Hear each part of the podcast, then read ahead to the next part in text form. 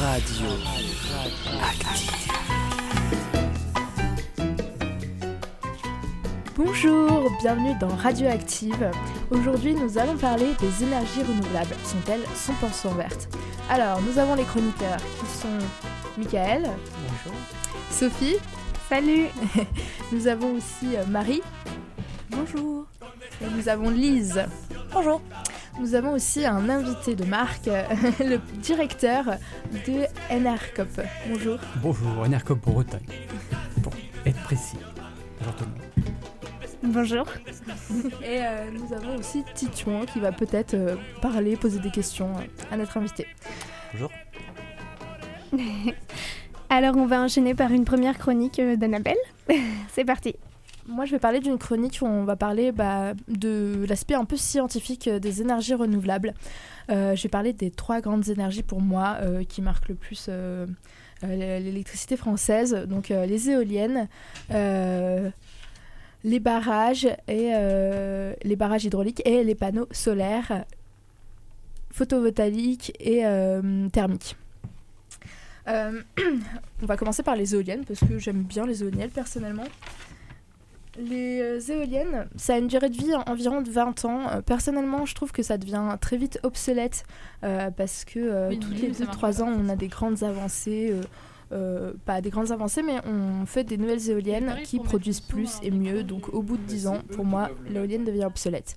Elle représente environ euh, 5,5% euh, de l'énergie électrique française. Euh, moi, je vais vous parler ici euh, pour le cycle de vie, du coup, qui euh, prend en compte bah, les activités qui entrent en jeu dans la fabrication, l'utilisation, le transport et l'élimination, avec des étapes comme l'extra- l'extraction de matières premières, l'é- l'élimination de, des matériaux à la fin, qui va être plutôt une, pollution, même si en général tout est une pollution, et par contre une valorisation à la fin où ce sera du recyclage. Euh, donc euh, pour le facteur éolienne, on, se rend compte que pour la, pour la terrestre, euh, elle rembourse de manière énergétique, électrique, environ 19 euh, fois par an son cycle de vie. Alors que celle en mer ne fait que 14 fois par, par 14 mois, en fait, donc environ une fois par mois. Euh, ce qui est déjà un ratio très positif.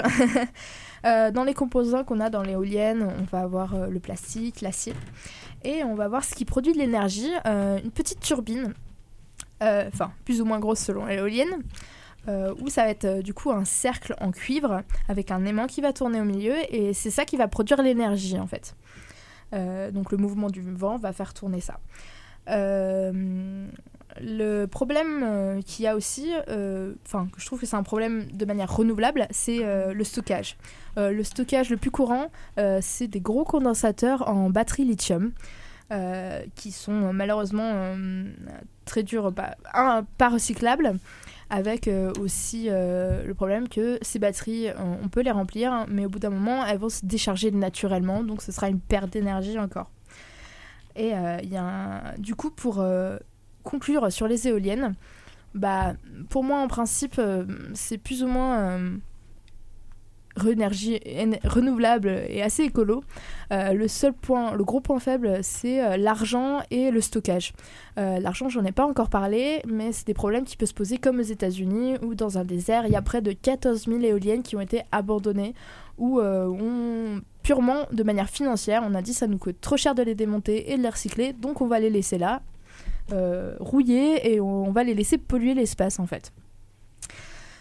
Ensuite, on va parler des, barrages hydrauliques. Et j'étais impressionnée d'apprendre que bah euh, il y en a environ euh, trois différentes, assez majoritaires en France. Enfin, quatre, mais il y en a une que je n'ai pas réussi à trouver des informations dessus, donc je pourrais pas la dire. Ça représente donc du coup euh, 13% euh, de l'électricité en France, de la production française. Et, euh, Euh, euh, on en a environ différents. Donc on a les grands barrages que vous avez peut-être en tête, des très grands barrages qui sont plus de 15 mètres. Et du coup en France, il y en a que même pas 10 je crois. Je dis peut-être une bêtise. Non, je suis pas sûre qu'on en ait un en France. Euh, on a euh, le barrage à écluse et on a le barrage STEP. Le barrage STEP, c'est euh, station de transport d'énergie par pompage. où je vais vous expliquer le principe. C'est sur une montagne, il y a un bassin en haut, un bassin en bas. Quand on a besoin d'électricité, on laisse couler l'eau dans des turbines jusqu'au bassin d'en bas. Et euh, le... quand l'eau est dans le bassin d'en bas, on va réutiliser l'énergie qui n'a pas été utilisée ou pendant un creux euh, où on n'a pas besoin d'énergie, d'électricité. Euh, pour le- remonter l'eau dans le bassin d'en haut, ça va faire un cercle, un cercle assez vertueux et écologique. Euh, D'ailleurs, il y a une île qui s'appelle l'île- del Hierro, c'est espagnol, désolé. c'est dans les Canaries, dans les, les- Et euh, en gros, il y a une île de près de 10 000 habitants qui ne vit qu'avec cette ressource euh, énergétique, du coup. Euh, elle n'utilise aucun autre moyen.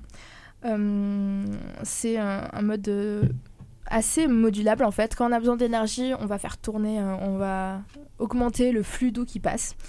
Par contre, c'est très polluant, mais de manière beaucoup plus écologique et euh, environnementale, où ça détruit euh, beaucoup d'écosystèmes, ça produit des algues en pro- prolifération excessive, il y a peu de vie dans les bassins ou pas du tout, parce que les poissons n'ont pas assez d'oxygène, trop d'algues qui ne les aident pas à vivre, et euh, aussi un appauvrissement de l'eau stagnante en fait, en général. Euh, donc, euh, pour conclure sur les barrages hydrauliques, bah, il y en a plusieurs en fait. C'est assez écolo. Bah, c'est difficile en fait de voir la fin de vie pour ce genre de, tru- ce genre de, système. Parce qu'on parle là de, de trucs qui sont jamais démontés et que ça se finit quand il n'y a plus d'eau dans le bassin. En fait, donc ce qui est assez rare. Je n'ai pas trouvé de cas où un barrage était sans eau. Euh, donc euh, l'autre point négatif, c'est aussi quand c'est des grands, grands, grands barrages.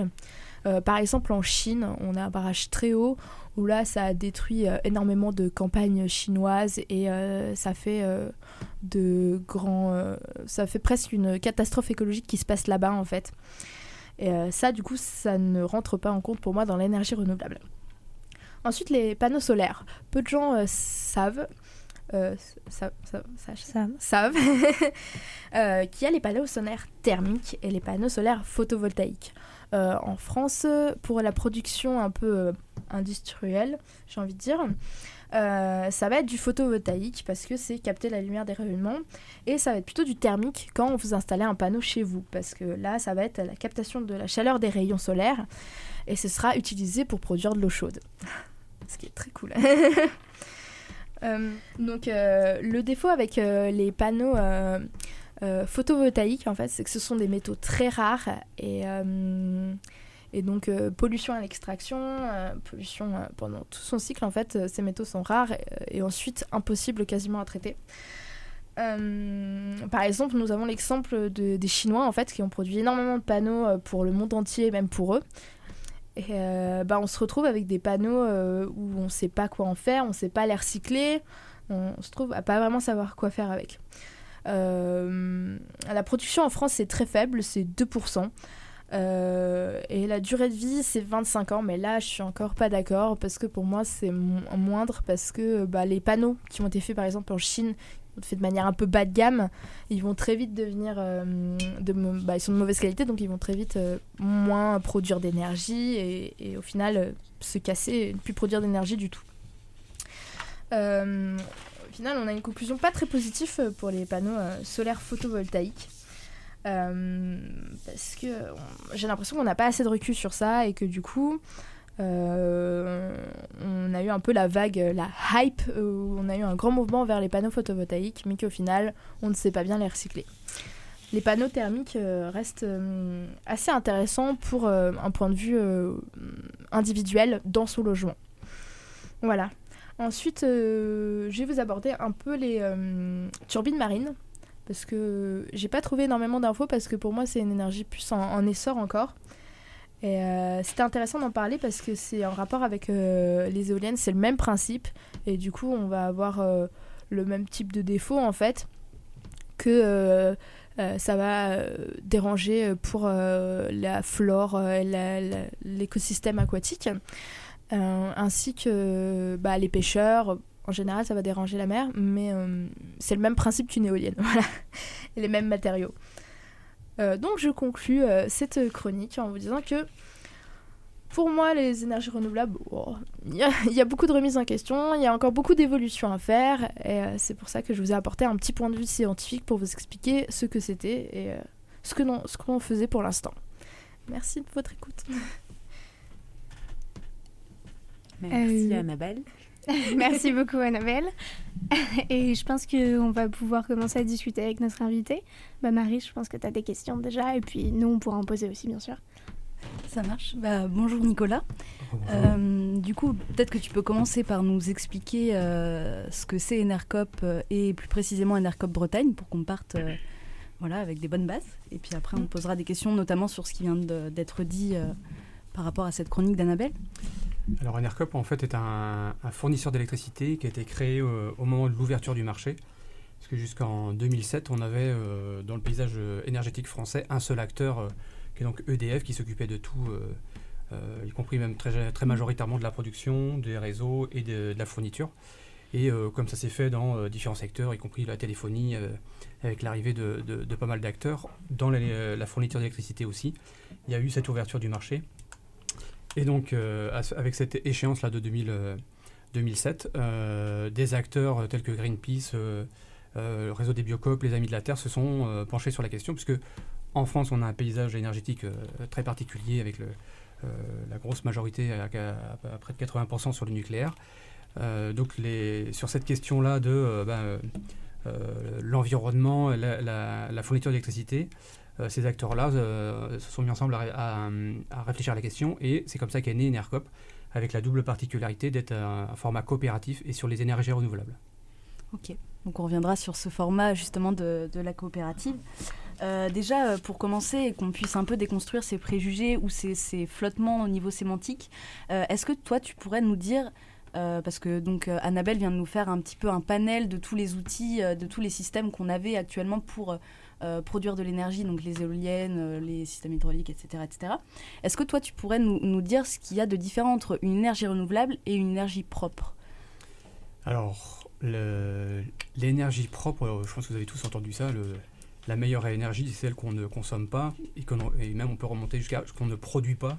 C'est-à-dire que c'est pour ça qu'on on parle aussi beaucoup, quand on parle d'énergie renouvelable, d'économie d'énergie, puisque euh, quand on réfléchit globalement au système énergétique, effectivement, euh, on, va être obligé de sortir de l'idée que euh, le- l'électricité et l'énergie en général, on en a en abondance et on peut en gaspiller.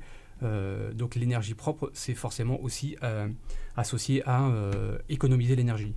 Ensuite, c'est de se dire bah, quel est le, type d'énergie, une fois qu'on on a réfléchi à réduire la consommation, quelle est l'é- l'énergie qui va, avoir le moindre impact sur l'environnement par, par sa production et son transport.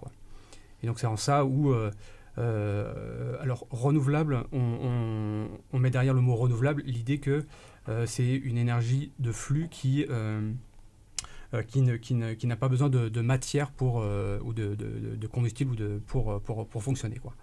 Donc il y a, des débats euh, pour certains pour dire que le nucléaire peut être considéré comme euh, énergie renouvelable vu que euh, l'ur- l'uranium est tellement euh, abondant qu'on en aura tout, euh, toute la vie. Donc voilà, il y a- certains qui considèrent que euh, on peut mettre euh, le, nucléaire dedans, alors qu'en fait non, c'est bien, euh, il faut, faut bien une matière première qu'est- qu'est l'uranium et qui, si on le développait euh, très fortement, viendrait euh, aussi à devenir euh, à s'épuiser.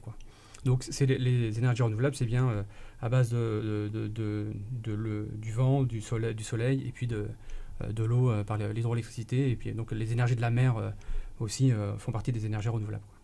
D'accord. Donc du coup, une énergie renouvelable peut euh, ne pas forcément être résiliente par d'autres côtés. En fait, euh, c'est ce qui a un peu été dit tout à l'heure, euh, euh, le 100% propre ou zéro pollution n'existe pas. euh, à partir du moment où on, met euh, en place une éolienne ou des, des panneaux solaires, il y a forcément quelque part déjà euh, de l'énergie pour construire le, euh, le- le- l'éolienne, le- les panneaux solaires. Dans sa durée de vie, il peut y avoir aussi de... euh, il faut changer certains, certains appareils comme... euh, électronique euh, sur la- toute la durée de vie. Puis à la fin, il faut aussi démanteler et recycler les, les, euh, éoliennes et les, panneaux solaires. Quoi. Donc ça, c'est des choses, vu que justement, on met derrière les énergies renouvelables l'idée d'é- d'énergie propre, on met un, un focus particulier à faire en sorte que alors plus en Europe qu'en Chine, ça c'est clair, on puisse avoir des filières de, recyclage qui font que sur la durée de vie complète des, éoliennes et des, panneaux solaires en, particulier, on puisse imaginer demain avoir des recyclages le, plus possible. Donc le, 100% recyclage n'existe pas non plus. Effectivement, il y a des, il y a des, matériaux euh, qui resteront euh, difficiles à, recycler, mais que ce soit euh, dans l'éolien avec l'acier, le béton et le cuivre, ou dans le PV avec le, le, verre et puis l'aluminium, la, grosse majorité de, de, la matière est recyclable et on le sait déjà le faire aujourd'hui. Après, c'est d'avoir des filières pour compléter aussi le, recyclage de l'ensemble. Quoi. D'accord. Et à ce propos, moi j'ai une question, c'est est-ce que vous, chez NERCOP, vous avez un rôle ou un regard sur le recyclage euh, des, des outils qui vous donnent de l'énergie euh? Alors, on, on, se, on se doit alors, euh, d'être au moins au courant et puis de suivre ça. Et puis, avec cette idée qu'effectivement, c'est une responsabilité d'avoir ça, ça, en tête. Après, le, métier de fournisseur, on, on c'est surtout un lien avec un producteur, puisqu'on achète à des producteurs.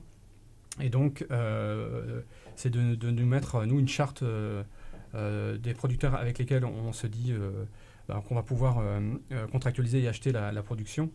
Notamment par exemple sur la taille, ce qui a été dit tout à l'heure, effectivement il y a des très gros barrages qui ont, des incidences sur l'environnement. De se dire que nous on va plutôt être avec des petits producteurs indépendants plutôt qu'avec des gros, des gros producteurs qui peuvent avoir un impact sur l'environnement. Quoi. Donc c'est à travers notre charte où on peut avoir des priorités à donner vers tel type ou, de, projet.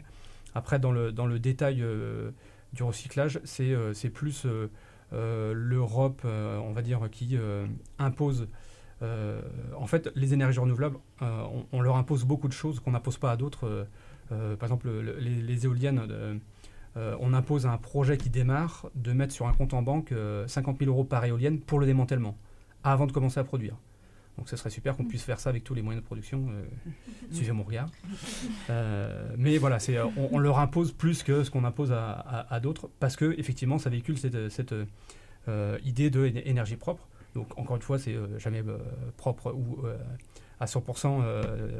Il y, a toujours un impact sur l'environnement, mais c'est clair que le, les, énergies renouvelables ont le moindre impact sur l'environnement par rapport aux autres. Et du coup, pour revenir à cette charte, avec les producteurs, est-ce que euh, tu peux nous parler de, justement qui sont euh, vos producteurs euh, à Enercop en général et Enercop Bretagne? Et, Oui, alors je disais tout à l'heure deux de particularités pour Enercop, l'aspect coopératif et les énergies renouvelables. dans notre organisation, assez vite, on, a parlé de coopératives locales, donc on a un réseau de coopératives locales. Euh, donc voilà, moi je suis à Enerco Bretagne et puis on, a pour l'instant une dizaine de coopératives. Euh, chaque coopérative locale, euh, son activité, c'est de bon, faire parler d'Enercop, aller à la rencontre des consommateurs et des producteurs pour demain aller de plus en plus vers, on, parle beaucoup de circuits courts et de mettre en lien cette notion de producteur et consommateur. Il y a toujours aujourd'hui la coopérative historique qui porte l'activité de fourniture et donc de contrat avec les clients et les producteurs. Euh, mais on, imagine demain avoir euh, le plus possible, y compris, pourquoi pas contractuellement, ce lien local. Donc les, coopératives locales euh, sont là pour la dynamique locale et aller à la rencontre, donc voilà, être au plus près des, territoires pour aller à la rencontre des producteurs et des consommateurs dans cette idée-là. J'ai perdu le fil de la question. C'était quoi bah, Je, te, demandais euh, quel lien justement euh, à Enercop vous entreteniez avec vos ah producteurs et quel, type de producteur. le, effectivement, par rapport à cette charte, euh, je dirais, bon, un, des éléments c'était la, taille des projets, mais il y a aussi dans le lien ou l'esprit un peu projet collectif, coopératif.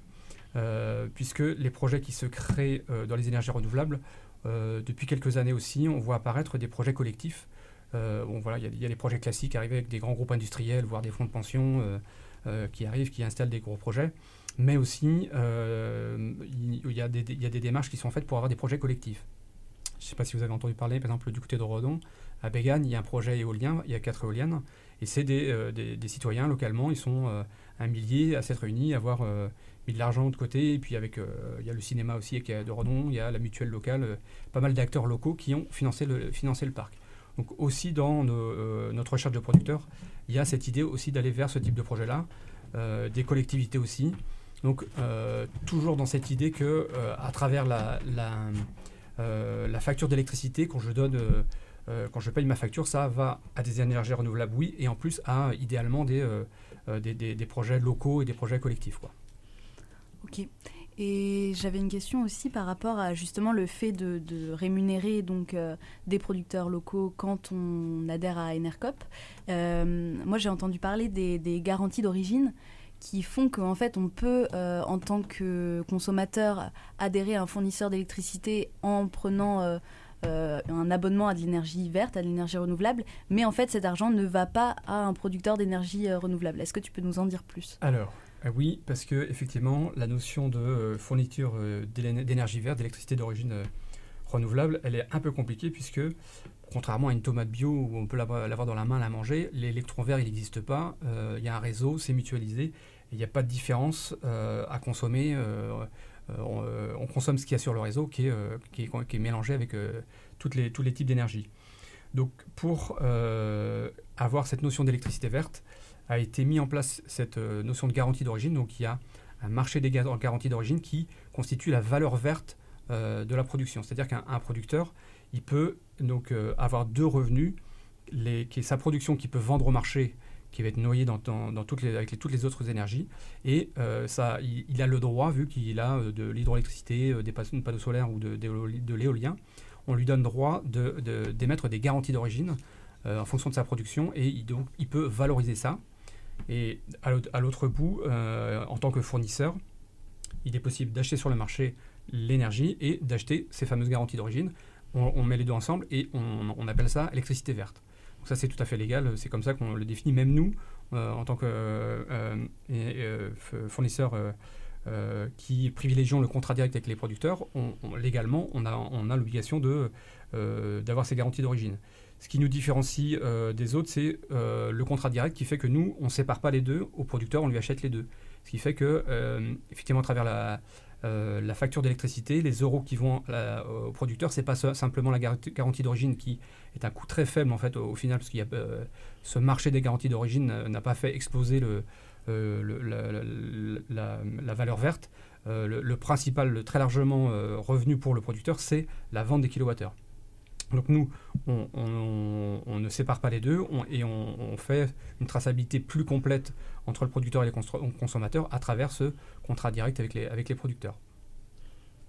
Ok, donc on, peut parler de greenwashing si on parle de, fournisseurs d'électricité qui euh, euh, vendraient euh, donc soi-disant de l'électricité verte, mais qui vendraient que des garanties d'origine en trompant en quelque sorte un peu le consommateur. C'est ça, et donc euh, je l'explique en, quelques mots, mais euh, c'est pas pas quelque chose de simple à comprendre, euh, puisqu'on voilà de, base, on, comme je disais tout à l'heure, c'est pas un bien de consommation qui est, comme les autres. arrive de plus en plus, il y a au moins bah, alors Greenpeace et puis aussi l'ADEME qui justement pour différencier un peu les, fournisseurs, fournisseurs d'énergie verte, puisqu'on en, en, voit de plus en plus, rentrent un peu dans ce détail-là et font des des classements un peu et qui vont justement euh, différencier. Donc, euh, alors euh, eux ne, parlent pas forcément de greenwashing parce que c'est, on, peut l'utiliser que si on veut, mais c'est, une, manière de, hiérarchiser un peu les, offres vertes en privilégiant effectivement les contrats directs avec les producteurs par, par, rapport aux, garanties d'origine, effectivement. Et enfin, j'ai une dernière question, peut-être avant, de, la pause musicale. Mm-hmm. Par rapport aux producteurs, moi, je me suis demandé euh, qu'est-ce que ça leur rapporte à eux euh, d'alimenter, par exemple, s'ils sont indépendants au niveau de leur production d'énergie, euh, comme à Redon, par exemple, où ils se mettent ensemble en collectivité qui produisent leur énergie. Qu'est-ce que ça leur apporte de faire partie de votre coopérative? Parce que moi, je me dis, ils pourraient très bien produire leur énergie, être en autogestion et être totalement autonome de ce niveau-là, sans forcément s'impliquer dans, la coopérative Enercop. Alors, leur intérêt, en fait, pour beaucoup, euh, c'est de pouvoir euh, aussi, ils, ils, ont investi et de pouvoir consommer l'électricité dans laquelle ils ont investi. Quoi. Euh, alors là, on parle de fournisseurs d'électricité, de producteurs, de consommateurs, de réseaux. Donc je mets de côté l'autoconsommation qui fait que je peux mettre des, panneaux sur mon toit et consommer en direct sans que ça aille sur le réseau. Mais si j'ai si investi dans un moyen de production, si je veux consommer l'électricité, ça, passe forcément par la fourniture. Et donc nous, on propose ce lien-là entre les producteurs et le, le lien par le fournisseur entre le producteur, et le consommateur. Donc leur, intérêt, c'est de dire, bah, euh, euh, ma production, elle ne va pas dans euh, le pot commun, même EDF, qui euh, est aussi acheteur de, renouvelable, euh, euh, mais qui va être mélangée avec toutes les autres électricités. Euh, ça va à Enercop, parce que je sais qu'à l'autre bout, il va y avoir un client qui va consommer mon, euh, à travers la, fo- la- la facture euh, les, les kilowattheures. Quoi. Donc c'est euh, le- le- le- la satisfaction de ne pas euh, mélanger tout et de, de garder cette, euh, euh, cette, cette, cette, euh, valeur verte à, à travers la, la- la facture. Quoi. Ok, super. Bah, on va enchaîner avec euh, une musique de Gaëtan Roussel. si notre technicienne veut bien se réveiller. voilà, on enchaîne. Musique.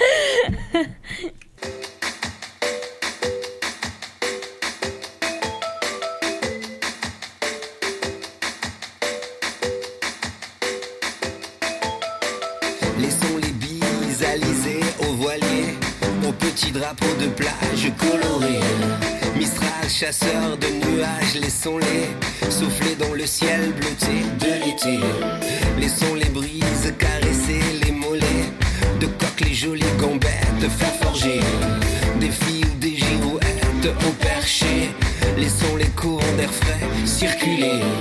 Laissons tout le vent enfermé au fond de nos postes de télé s'évader toute l'énergie éolienne que nos existences contiennent à s'envoler. Laissons tout le vent enfermé au fond de nos postes de télé s'évader toute l'énergie éolienne que nos existences contiennent à s'envoler. Simple va-et-vient, odyssée traversée, le long, le long des falaises sillonnées. Vouloir les avant, les que sais-je, les après, souffler dans le ciel bleuté de l'été. Laissons la bise caresser les mollets, de coque les jolies gambettes, de faire forger des filles ou des girouettes au perché. Laissons les courants d'air frais circuler, laissons tout le vent enfermé au fond de nos postes de télé s'évader toute l'énergie éolienne que nos existences contiennent à s'envoler. Laissons tout le vent enfermé au fond de nos postes de télé s'évader toute l'énergie éolienne que nos existences contiennent à s'envoler. Que nos existences contiennent s'envoler.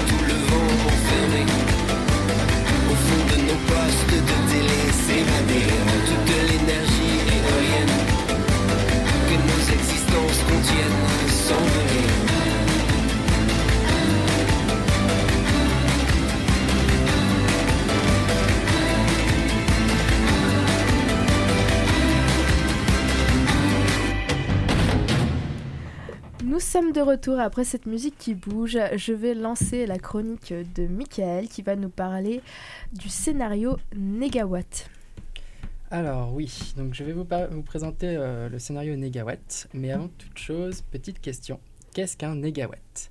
Eh bien, voici une petite définition. Le négawatt est une unité non officielle mesurant une puissance d'énergie dont on économise l'utilisation. Autrement dit, ce sont des watts en moins.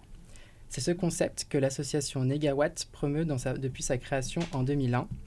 L'association Négawatt, qui regroupe des professionnels de l'énergie et des citoyens, élabore des scénarios de transition énergétique dont l'objectif est le développement d'une politique énergétique fondée sur trois piliers jugés essentiels. La sobriété, l'efficacité énergétique et un recours plus affirmé aux énergies renouvelables. Et là, question que l'on se pose tous et toutes, qu'est-ce que c'est que donc la sobriété et l'efficacité énergétique? Rassurez-vous, je suis allé voir les définitions sur mon ami Lilo et voici ce que j'ai trouvé. La sobriété énergétique consiste à réduire ses besoins en énergie en modifiant ses habitudes et ses pratiques. Mais concrètement, qu'est-ce que cela veut dire? Eh bien, par exemple, sans mitoufler dans le vieux pull que Mamie Henriette nous a offert l'année dernière pour Noël et limiter la température de son habitation à 19 degrés. Ou bien encore, utiliser le vélo rafistolé de Tonton Jack plutôt que la voiture de Papy Renault pour se déplacer, ou bien en séchant la lessive à l'extérieur plutôt que dans, son, dans, dans- dans un sèche-linge. Pour ce qui est de l'efficacité énergétique, cette dernière consiste à réduire la consommation unitaire d'énergie des équipements sans, sans que l'on ait à modifier ses pratiques. Par exemple, en améliorant l'isolation thermique des bâtiments quand on n'habite pas, évidemment, dans un logement grosse. Voilà donc pour ce qui est des définitions. Nous pouvons donc aborder les scénarios négawatts. Le premier scénario de transition énergétique a été proposé en 2003 pour la période 2000-2050 avec différentes propositions déclinées en fiches mesures. Ce scénario a ensuite été retravaillé plusieurs fois entre 2005 et 2011 avant la sortie du quatrième et dernier scénario négawatt à ce jour, publié le 25 janvier 2017 à Paris, et qui a confirmé la possibilité technique d'une France utilisant 100% d'énergie renouvelable en 2050. Ce scénario négawatt 2017-2050 détaille une transition énergétique suivant plusieurs secteurs, notamment le, rési- le résidentiel tertiaire, la mobilité et l'énergie grise, permettant de se passer de l'énergie nucléaire et presque totalement des énergies fossiles à l'horizon 2050.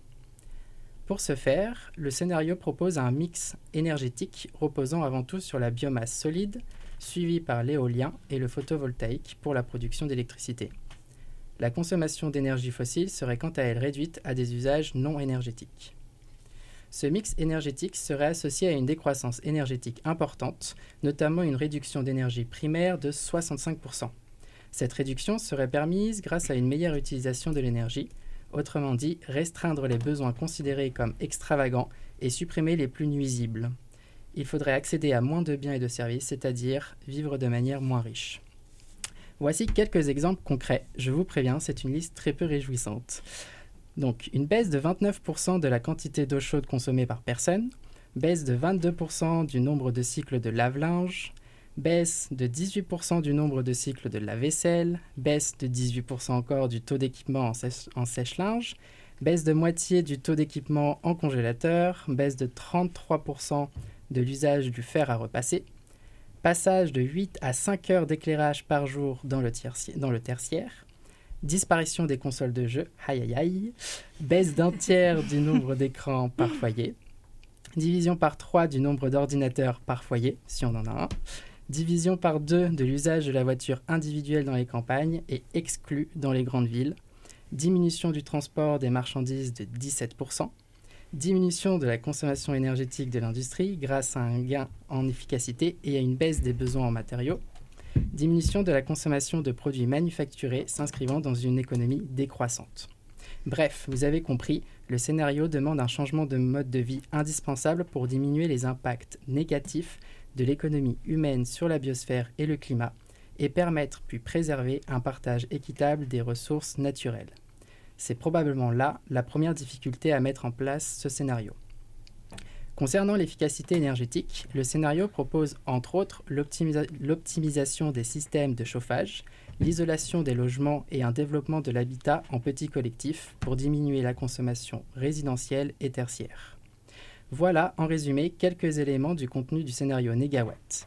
Bien sûr, il y a encore bien plus à dire, notamment sur la solution proposée par Negawatt pour pallier à la variabilité de production d'un parc électrique 100% énergie renouvelable, ou bien des mesures à prendre pour améliorer l'efficacité et la sobriété énergétique, quels que soient les acteurs de la société impliqués. On peut également entrevoir les limites et les difficultés à suivre le scénario proposé, notamment les actions à réaliser pour une sobriété et efficacité énergétique, ou bien encore l'effet rebond qui limite l'impact de l'efficacité énergétique. Dans tous les cas, nous pouvons souligner l'intérêt d'un tel scénario pour nous préparer à la transition énergétique inévitable qui nous attend et les stratégies possibles qui s'offrent à nous. Ça sera tout. Merci Michael pour cette chronique. Euh, je pense qu'on va pouvoir euh, rebondir un peu dessus. je crois qu'il y a des choses. Déjà, moi j'ai presque envie de dire, bon, on en parlait tout à l'heure, mais en fait c'est vif comme un étudiant, quoi, en termes de la baisse des... de la consommation. Mais bon, euh, tu disais Je disais pas de congélo, euh, pas de chauffage l'hiver. c'est ça. et, euh, et, donc, bah, vu que Nicolas, t'es là, euh, par rapport à Enercop ou même par rapport à toi, euh, ce que tu, personnellement, ce que tu penses euh, du scénario Negawatt, qu'est-ce que tu peux, qu'est-ce que tu peux apporter, qu'est-ce que tu peux dire? Alors oui, c'est vraiment une référence. on la cite nous-mêmes justement dans, l'idée d'amener les, énergies renouvelables à se développer avec cette idée forte définitivement de la sobriété et de l'efficacité.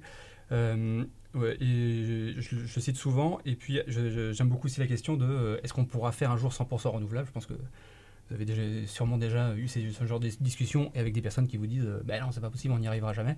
Et euh, moi j'aime bien la première réponse qui est euh, bah, jamais, de toute façon on n'aura pas le choix. Le, par définition, ce qui est pas renouvelable, un jour on n'en aura plus. Donc il faudra bien raisonner avec l'idée de faire du 100% renouvelable, avec, comme tu as dit, la transition est inéluctable. Donc la question c'est pas est-ce qu'on y arrivera ou pas, la question c'est quand en fait? Et la réponse qu'amène le scénario négawatt euh, le plus tôt sera euh, peut-être le 2050 avec euh, voilà, tu as fait une, liste assez forte de, de ce qu'il qui, ce faudrait faire pour y arriver.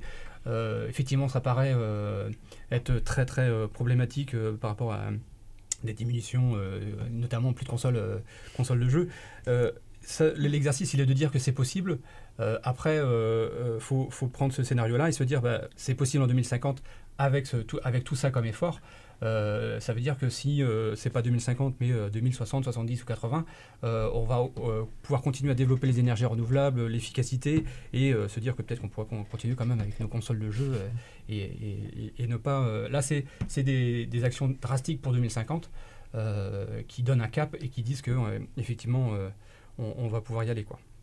Du coup, tu étais plutôt positif sur la question. Oui, oui. Euh, alors pas, le pas, sur le fait qu'en 2050 euh, on va y arriver, mais au moins sur le fait qu'il est euh, déjà une, très bonne base. En fait, c'est le sérieux, c'est un des scénarios le plus sérieux où ils, ils, sont vraiment partis du besoin. C'est-à-dire que c'est pas j'ai une situation aujourd'hui, je remplace toute la production par des renouvelables, qu'est-ce qui se passe? Ça, c'est l'exercice que font tous ceux qui veulent démonter et dire que c'est pas possible. eux, ils ont fait l'exercice de dire 2050 la taille de la population, les transports, les besoins, le chauffage, etc. Donc ils sont vraiment repartis des besoins et d'adapter euh, les besoins. Et donc ils parlent aussi beaucoup de transport en commun, de covoiturage. Euh, et en, en, ça, le, en ça que c'est vraiment euh, très, très, très, très fort comme, comme, comme travail et très important. Quoi. Mm. C'est qui, pardon, euh, qui, a, qui, bah, qui, a, pondu le scénario Negawatt, du coup? Tu l'as peut-être dit dans ta chronique, pardon, mais... Du coup, euh, c'est l'association Negawatt qui regroupe donc des professionnels de l'énergie, des citoyens, mais il y a aussi euh, parmi les citoyens des, professionnels plus axés sur tout ce qui va être économie, qui va être sur le social également, parce qu'en fait, j'ai beaucoup parlé sur, euh, sur l'aspect technique énergie euh, en particulier, mais ils essaient de prendre en compte également tout ce qui va être social et, également financement. Euh, c'est pas uniquement que l'aspect technique euh, énergie. D'accord. Euh, et peut-être parmi l'équipe, euh, quelqu'un a des réactions. Déjà, vous connaissiez le scénario Negawatt Parce que moi, non. moi non plus, je ne connaissais pas au début. Et c'est vrai que c'est une bonne idée de passer euh, vers ça parce que c'est même un principe plus écolo de ne pas utiliser ses changes. C'est un peu écolo en vrai. pas utiliser sa voiture, pareil. Bah ouais, c'est sûr que bon. bah, je sais pas, moi ça me paraît, c'est des choses que j'utilise pas, donc c'est vrai qu'on vit plus trop dans le même monde là. Du coup. Oui, Marie. Ah, ou Titouan, pardon, excuse-moi. Oui, c'est vrai que c'est un scénario qui est assez intéressant, mais euh, voilà, comme tu l'as dit, il y a beaucoup de, choses à faire au niveau individuel. Et on pourrait tous dire, bah allez, c'est parti, euh, on peut le faire tous ensemble. Alors oui, déjà, ça se base sur un peu euh, une action collective où chacun y met du sien. Mais est-ce que quand on regarde un peu par rapport à la production justement des énergies renouvelables, qui au final ne permettent pas une diminution de, de la consommation d'énergie fossile, est-ce qu'on peut vraiment dire qu'on qu'on a une transition énergétique qui a, qui a démarré. Et est-ce qu'elle est, est, est, soutenue justement au niveau des politiques? Est-ce qu'il ne faudrait pas en même temps euh, faire un scénario aussi pour les entreprises et, euh, et, euh, et, les industries qui, qui consomment? Alors ça, oui, par rapport à la complémentarité des énergies, il, le détaille aussi pour dire effectivement de aujourd'hui forcément il y, y a besoin de y compris du gaz et du, du pétrole pour les heures de pointe. Euh, et, il travaille aussi à comment en- à, l'instant T euh, dans ce scénario à 2050 on peut avoir le 100% renouvelable ça rentre en compte effectivement le, euh, fait que alors tu as, utilisé le bon terme tout à l'heure de variabilité souvent on entend plus le terme d'intermittence pour le, renouvelable. Et voilà, le, vrai terme, c'est variabilité, puisque le problème des énergies renouvelables, c'est pas qu'elles sont intermittentes, parce que intermittent, c'est 0 ou 1. Et euh, que ce soit le solaire ou l'éolien, c'est pas 0 ou 1, ça, c'est- le vent varie, le soleil varie. Donc on a euh, une production qui va varier. Et le problème, c'est hum, au-delà de la variabilité, c'est le fait que la consommation aussi est variable et que les deux sont pas variables ensemble. Donc c'est ça le souci, effectivement, comment on fait euh, euh, corréler le- la, variabilité de la production des énergies renouvelables avec la vari- variabilité de la consommation. Et donc ça, c'est euh, sur cet axe-là que euh, sur euh, quelques dizaines d'années, on arrive à mettre en phase les productions et consommation. En fait, c'est un changement de paradigme jusqu'à encore il n'y a pas très longtemps. On, essayait d'adapter la production à la consommation. C'est pour ça qu'on parle d'heures de pointe et de mettre plein de systèmes de, production au moment des heures de pointe. Demain, donc il y a le scénario Negawatt qui travaille dessus, mais aussi, on va dire, tout le paysage énergétique, d'inverser et de dire d'adapter la consommation à la production. Et en fait, euh, en France, on a été dans les premiers à le faire avec les fameuses heures creuses. Je pense que voilà, vous avez tous entendu parler de ça. Et pourquoi est-ce qu'en France, on a mis en, en place les heures creuses? C'est parce que euh, on a beaucoup de nucléaire et que le nucléaire a le même problème que le- les énergies renouvelables, c'est-à-dire qu'il ne correspond pas à la, à- à la consommation. Donc qu'est-ce qu'on a fait? On a inventé dans les années, so- les années 70 euh, ce système qui permet de décaler de la consommation euh, au moment où il y a de la production et moins de consommation. En fait, ça, on sait, on a déjà lancé ce type de démarche en France et euh, vous avez dû entendre parler des réseaux intelligents, c'est comment demain, ou les réseaux communicants, c'est comment demain justement, euh, ben, on, on va venir euh, déclencher des appareils non pas à 11h le soir, mais peut-être à 3h de l'après-midi, parce qu'il y aura euh, du, du vent et, et- et du soleil. quoi. Et ou du soleil, parce que c'est- rare qu'il y ait les deux.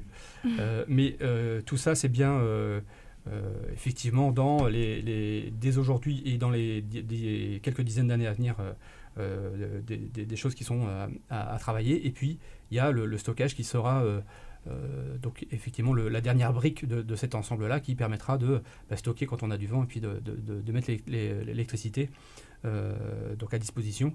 Et dans cette brique-là de, stockage, on peut aussi imaginer tous nos appareils de mobilité qui ont des, batteries jusqu'à la, voiture électrique, les brancher et avoir un, système d'électricité qui va dans les deux sens. C'est-à-dire que mon téléphone, si- s'il est plein je, et que c'est à l'heure de pointe, euh, je peux vendre mon électricité, ou la voiture, ça marche aussi avec la voiture, et il se recharge après quand euh, il y a moins de consommation. Donc c'est euh, ce type de, euh, euh, de raisonnement qui, qui disent que demain, on, va aussi pouvoir euh, élargir le, le, et de, d'avoir de, de plus en plus d'énergie renouvelable sur, sur le réseau, avec cette souplesse entre le, euh, la consommation et les moyens de stockage. Oui, Marie, vas-y. Mais euh, je sais pas si. euh, je rapproche le micro. je sais pas si je poursuis un peu ta question, Titouan, ou si euh, je vais totalement dans un autre sens. Mais moi, j'ai l'impression qu'on on se centre beaucoup sur la consommation euh, de l'individu et sur le fait que, donc, justement, il va falloir qu'il réduise sa consommation et qu'on va trouver des moyens pour qu'il puisse consommer avec de, de l'énergie renouvelable à sa disposition, etc. etc. Mais en fait, moi, j'entends sobriété et j'entends vraiment euh, faire des, des choses dans le sens de l'individu, alors que pour moi, le problème, il n'est pas forcément là. Il est dans euh, le système en général, le système industriel euh, et de, de, de consommation et de croissance à outrance. Euh, Qu'est-ce que tu en penses de ça, de cette, de cette espèce de politique qui est toujours axée sur, justement, on va réduire... euh, votre capacité de consommation parce que vous consommez trop, mais en fait on ne met pas en question vraiment le système qu'il y a derrière. Eh ben, le, scénario Negawatt le fait, euh, euh, dans leur réflexion, ils vont jusqu'à euh, l'urbanisme, avec euh, justement, là aujourd'hui, on, voyait dans une zone comme Rennes, ça s'élargit, ça s'élargit, et du coup ça amène des problèmes de transport et de bouchons sur les rocades, et donc de pollution. Donc le scénario Negawatt va aussi jusque-là, en disant euh, bah, il faut resserrer aussi les, zones urbaines, les, densifier et les adosser à des transports en commun plus importants. Donc c'est et on- ça va dans le sens de, ta question de dire euh, la consommation qui aujourd'hui dans euh, euh, notre société va vers voilà plus d'habitat individuel avec la voiture, demain aussi avec de l'habitat plus regroupé. Alors ça ne veut pas dire tout le monde en appart, mais ça veut dire effectivement vraiment associer le transport et l'urbanisme. Donc ça c'est un, un exemple très, très précis autour de, du transport, mais euh, ce sont des, points qui, euh, qui sont, qui apparaissent dans le, scénario négawatt. Quoi. À ce niveau-là, moi j'ai juste une, question. Il y a quelque chose qui me dérange aussi euh, un petit peu dans la, la même idée que ce que tu as soulevé, Marie. C'est on n'a pas du tout parlé des restrictions qu'il y aurait à faire au niveau des industries pour l'énergie. Moi, c'est une question qui me qui m'embête toujours un petit peu euh, quand on parle des changements que les individus doivent faire, mais qu'on parle jamais de changement d'industrie. euh. Notamment, par exemple, pour l'industrie des, des re- des énergies renouvelables, par Alors, exemple. ouais, le- L'industrie, euh, le levier, il est très simple, c'est euh, le coût. Voilà, il suffit d'augmenter les, les- les coûts pour euh, faire en sorte que, au niveau industriel, on, on doit s'adapter. Et aujourd'hui, c'est vrai, euh, dans l'industrie euh, particulièrement, quand je disais tout à l'heure euh, la notion de gaspillage, les industriels sont ceux qui payent l'énergie le, moins cher. Quoi. Donc ils ne sont pas euh, aujourd'hui encore euh, enfin, vraiment incités à, à- baisser leur consommation. Mais c'est deux choses qui, qui vont évoluer. Alors il y a forcément ce que je disais, le coût, le coût de l'énergie, on, a bien cette idée que ça va augmenter. Donc un industriel devra aussi en tenir compte et bah, un peu, de manière un peu obligée, devra aussi euh, en tenir compte. Et la deuxième chose, c'est, euh, peut-être que ça va rejoindre un peu le greenwashing, mais euh, maintenant toutes les entreprises ont cette aussi ont leur propre démarche envi- environnementale, des labels. donc ça veut dire qu'elles vont vouloir montrer qu'elles font des efforts. Et après, on va dire avec différents niveaux de sincérité, ça c'est sûr. Mais euh, ça existe de moins en moins les, les entreprises, les industries qui disent ne, pas, ne plus être concernées par, euh, euh, par le- les démarches environnementales. Alors, Michael, tu avais une réaction, il me semble, puis après, on va enchaîner sur la suite de l'émission. Ouais, alors en fait, je voulais rebondir en même temps sur ce qui avait été dit par rapport euh, aux heures creuses et euh, notamment avec le fonctionnement d'aujourd'hui avec le nucléaire. Euh, alors, je suis pas spécialiste, mais il me semble que, euh, d'après mes souvenirs, euh, le nucléaire doit avoir une, impose une consommation minimum euh, sur le territoire français. Et euh, lorsque justement il y a euh, une- un surplus de consommation, il doit, on doit faire appel notamment à des centrales à charbon pour pouvoir compenser. Et du coup, Enfin, c'était intéressant de, de faire le parallèle avec euh, ce que vous avez proposé, les smart grids, les, pour pouvoir euh, décharger son téléphone, faire appel, voilà. Par rapport euh, finalement au problème qu'on a aujourd'hui avec le nucléaire, qui est le même, c'est-à-dire qu'en termes de variabilité, on- pour pouvoir stabiliser euh, le, réseau électrique, on est obligé d'avoir une consommation mini- minimale, alors que parfois c'est pas nécessaire. Et justement, ça n'incite pas justement à, consommer moins, puisque euh, les centrales nucléaires, ça prend beaucoup de temps à, éteindre ou à allumer si on veut faire face à, une variabilité. Voilà. Et le nucléaire est intermittent puisque euh, quand un réacteur s'arrête, là c'est pour le coup, c'est, euh, il y a eu un risque de blackout euh, il n'y a pas très longtemps parce qu'il y avait eu euh, euh, un arrêt euh, qui n'était pas prévu sur, sur, sur un réacteur nucléaire. quoi. Ah ouais. Euh, non, mais moi, pour réagir euh, par rapport à ce qu'a dit euh, Mickaël et, et vous, c'est que moi, j'ai aussi cette petite impression qui n'est pas forcément positive, mais c'est que on a un peu utilisé les énergies renouvelables, on en avait parlé euh, hors émission, euh, à la place euh, d'autres énergies comme le thermique, euh, où là, c'est des gros trucs à charbon, et on s'est peut-être dit, ah oui, les charbons, c'est peut-être un peu trop polluant. Et du coup, j'ai l'impression que le renouvelable remplace un peu ce genre de de qu'on utilise le renouvelable justement pour les moments où il y a un peu des, des, des surdemandes en fait.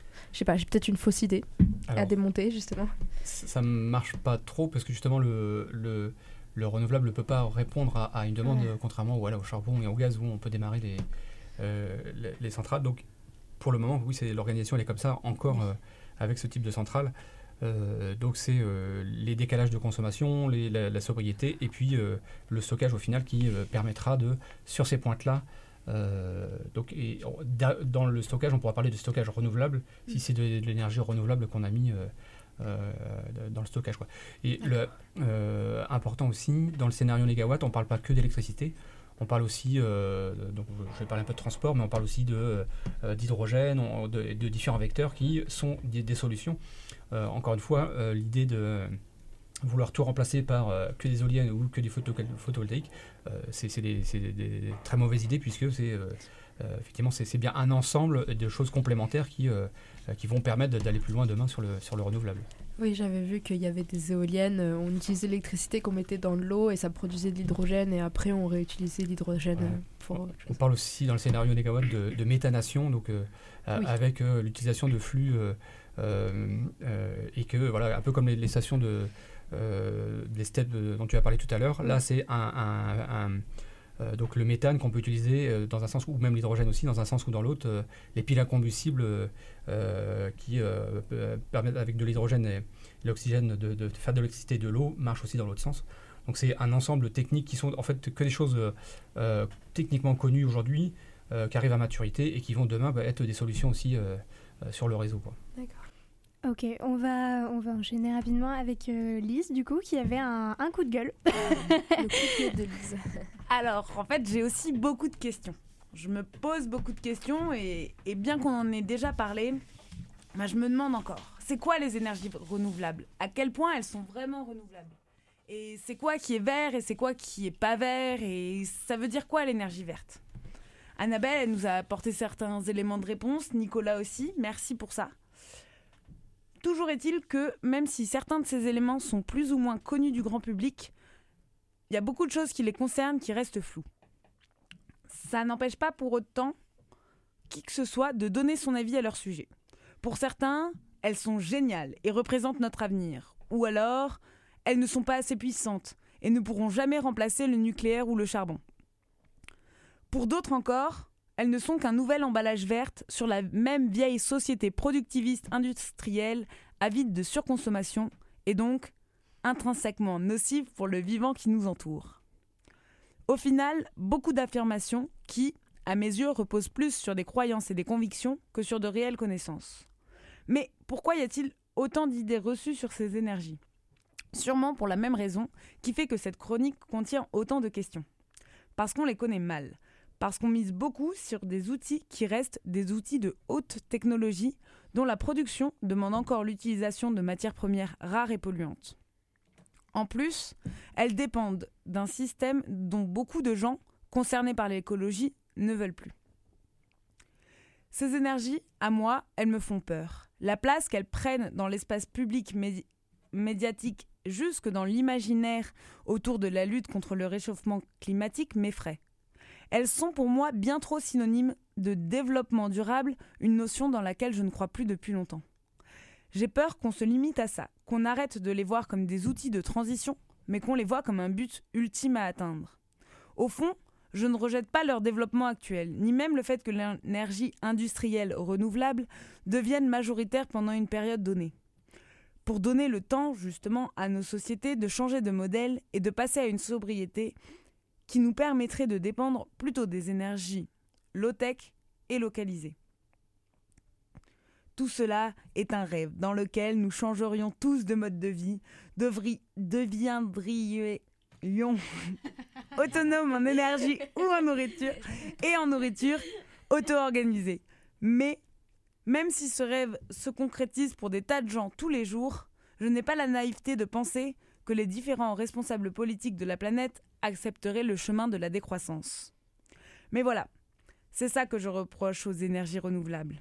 Et disons-le, plutôt aux éoliennes, parce qu'elles en sont un petit peu le fer de lance.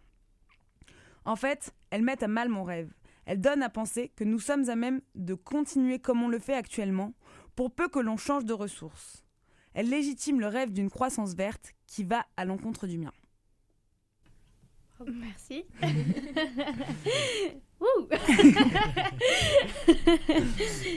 Euh, des réactions? Je me retrouve assez dans les doutes euh, de Lise en fait. C'est un peu ce que j'essayais d'amener. Euh, c'est ce doute de, faire des énergies renouvelables et de beaucoup de choses du, même genre euh, des, buts en soi et qui nous empêchent en fait de, voir euh, à plus long terme qu'est-ce qu'on peut faire euh, pour sortir de ce système-là en fait. C'est euh, bah, justement, euh, Lise, tu m'avais parlé d'une vidéo de Deep Green Resistance avec Derek Jensen, si je me trompe pas, qui parlait Mm. de ça, du fait que euh, les écolos étaient devenus un peu, euh, malgré eux, des lobbyistes de, de l'éolien et, euh, et du solaire. Et, et c'est vrai qu'en fait, c'est assez rassurant de se dire que tout ça, ça va. On, on a juste à consommer autrement pour, pour aller mieux et pour aller dans la bonne direction. Mm. Alors qu'en fait, euh, peut-être que la question, elle n'est pas là et que c'est peut-être un, moyen, comme le fait de pointer forcément la consommation de l'individu et pas, euh, et pas les politiques ou, euh, ou les industriels, bah, de cacher un peu. ce qu'on ne veut pas donner à voir. Et c'est aussi ce que tu disais, Nicolas, des- entreprises qui se mettent tout à faire du verre bah, c'est un peu, mais vous voyez, on va tous dans la bonne direction, tous ensemble, industrie, consommateurs, main dans la main, mais ne changeons rien. Euh. Enfin, donc voilà, je rejoins ton coup de Oui, on gueule. se fait entuber par derrière quand même. Enfin, je sais, je sais pas comment tu te positionnes, Nicolas, pas forcément par rapport à Enercop, mais même euh, sur le plan perso, enfin, individuel. Ouais. Qu'est-ce que tu en penses de ça? En fait, euh, il- en fait, ça rejoint le scénario Negawatt. Tout à l'heure, euh, voilà, on avait tous euh, sur la liste des, des choses que propose le scénario Negawatt qui sont euh, des réductions, des réductions. Mais c'est ça qui, qui- c'est ça qui les amène sur, euh, effectivement, il y a bien un changement de société euh, à amener. Et euh, je partage, et, voilà, tout je parlais de, fonds de pension. Euh, dans le milieu des énergies renouvelables, il y a aussi euh, beaucoup de, euh, d'opportunisme parce que c'est la, fameuse croissance verte qu'on attend.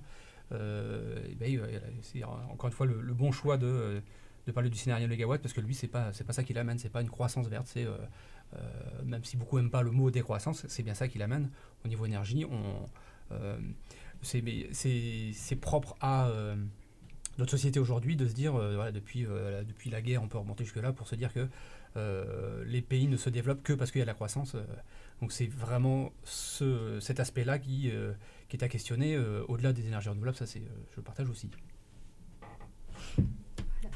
On va du coup mettre une petite pause musicale là. Et on revient après.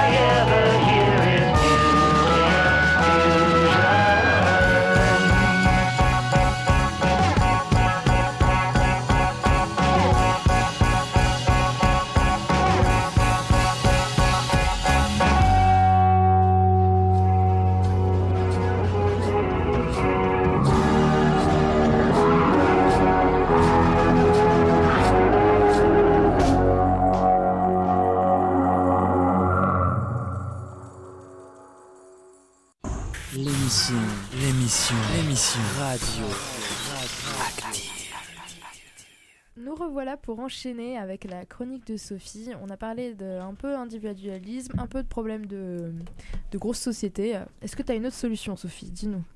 Alors, je ne pourrais pas prétendre avoir la solution.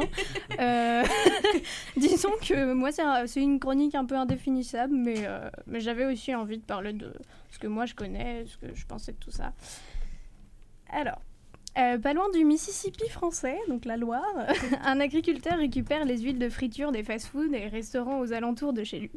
Il fait ça depuis des années. Oui, mais pourquoi? Simplement parce qu'il a découvert qu'une fois décantée et filtrée, cette huile fait office de biocarburant. Ça veut dire que notre Jean-Michel, il fait tourner sa voiture, son tracteur et sa débroussailleuse avec. En plus de ça, comme le type n'est pas trop bête, il décide après quelque temps d'en faire un petit commerce. Pour pas cher, il propose l'huile qu'il n'utilise pas aux agriculteurs voisins. Pas de bol, quelqu'un vend la mèche. L'État lui colle alors une prune pour, la modique somme de, euh, de 73 000 euros. Quelque part dans une vaste forêt française, un mec construit tranquillement sa cabane. Le terrain est à lui, mais il n'est pas constructible. Le maire de la commune à l'époque ferme les yeux. Parce qu'après tout, il ne dérange personne. Et puis notre charpentier en herbe, lui, euh, il en avait parlé au maire tout de suite. Alors bon, bah, le maire, tant qu'on le respectait et qu'on lui demandait son avis, bah, il était content. Donc notre type s'installe et il vit dans sa, bicoque. Sauf que sept ans plus tard, un nouveau maire est élu. Et bien qu'il n'emmerde personne, ce nouveau merci, à cheval sur la législation et peut-être un brincon, c'est pas exclu, force notre gars à détruire sa maison. Je sais pas vous, mais moi j'entends souvent ce genre d'histoires. Des histoires qui font un peu peur, qui nous font hésiter à aller plus loin dans nos idées alternatives, de comment on pourrait vivre si on contournait discrètement les codes, un peu tout seul ou pas très nombreux dans notre coin de verdure. Mais je ne crois pas que la solution à nos névroses, ce soit d'avoir peur. en tout cas, c'est ce que dit ma psy. Lol. L'autre jour, j'entendais ou je lisais que les médecins urgentistes sont énervés par l'inertie collective des personnes durant un accident ou un problème médical. Ils disent euh, que souvent, ce qui tue le plus de patients dans leur spécialité, c'est le fait que les femmes et les hommes qui sont autour quand le problème survient n'osent pas intervenir. Prenons l'exemple d'un mec qui ferait une crise cardiaque, il est dans un lieu public et coup de bol, il y a un défibrillateur juste à côté. Mais personne n'ose le prendre et finalement le pauvre bougre meurt parce que la dame devant lui, dans la file d'attente de la sécu, n'a pas voulu même essayer d'ouvrir le boîtier. Je sais pas ce que vous en pensez, mais c'est un peu con de mourir à la sécu quand même. enfin, je m'égare un peu. Mais ce que je me demande, c'est est-ce que euh, c'est pas pareil un peu pour sauter le pas vers un autre mode de vie? Est-ce qu'on n'aurait pas un peu peur d'essayer? Et là, hop, m'est venue l'idée de parler euh, d'essais, d'échecs, réussites, euh, qu'est-ce qu'on s'en fiche? Pour une fois, est-ce qu'on ne peut pas retenir que Jean-Michel a récupéré pendant des années de l'huile de friture, qu'au passage on ne s'est pas recycler, pour la transformer en essence Que notre autre perlipopette a construit sa cabane tout seul dans sa forêt, qu'il y a vécu pendant sept longues années Qu'un petit syndic de copropriété a créé des toilettes sèches et un potager sur son toit avant de recevoir une plainte d'un voisin dégoûté par les toilettes qui schlinguent sous sa fenêtre Que des jeunes anards ont squatté un vieil appartement inoccupé depuis deux décennies, l'ont retapé, ont installé un système de récupération d'eau, un poêle à des douches solaires et ils vivaient tranquillement jusqu'à ce que la police les déloge Parlons-en un petit peu de ces, cafouillages qui contournent les codes. Tous ces essais, des essais, c'est Einstein lui-même qui nous disait qu'un imbécile n'est pas celui qui ne fait pas d'erreurs, mais bien celui qui les répète.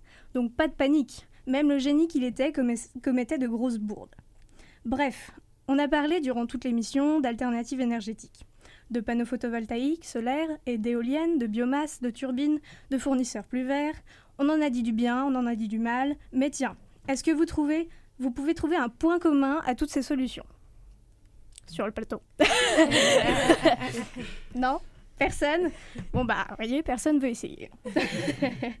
ben selon moi, ce sont des solutions qui font toute partie intégrante d'un système en voie d'extinction, un système capitaliste qui très certainement ne veut pas d'une vraie transition écologique, sinon il l'aurait déjà entamée et achevée depuis bien longtemps. Ma transition écologique à moi, celle que je vois dans ma tête, je l'imagine comme l'initiative de plein de gens. Mais ces gens ne sont euh, ni ministres, ni patronnes ou patrons de grands groupes. Ces gens, ils sont beaucoup plus bas dans l'échelle sociale.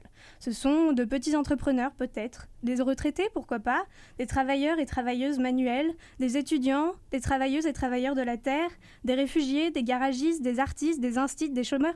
Ouh là là là là Ils sont vraiment nombreux dans ma tête, ça fait beaucoup beaucoup de monde. ah mais je sais, c'est mes voisins en fait. Je vous rassure. Et ce sont ces mêmes gens qui se retrouvent en petits groupes pour créer ce qu'on appelle des éco-hameaux ou des oasis colibris ou des immeubles autogérés ou des amas arvués. La maladie est présente dans le studio.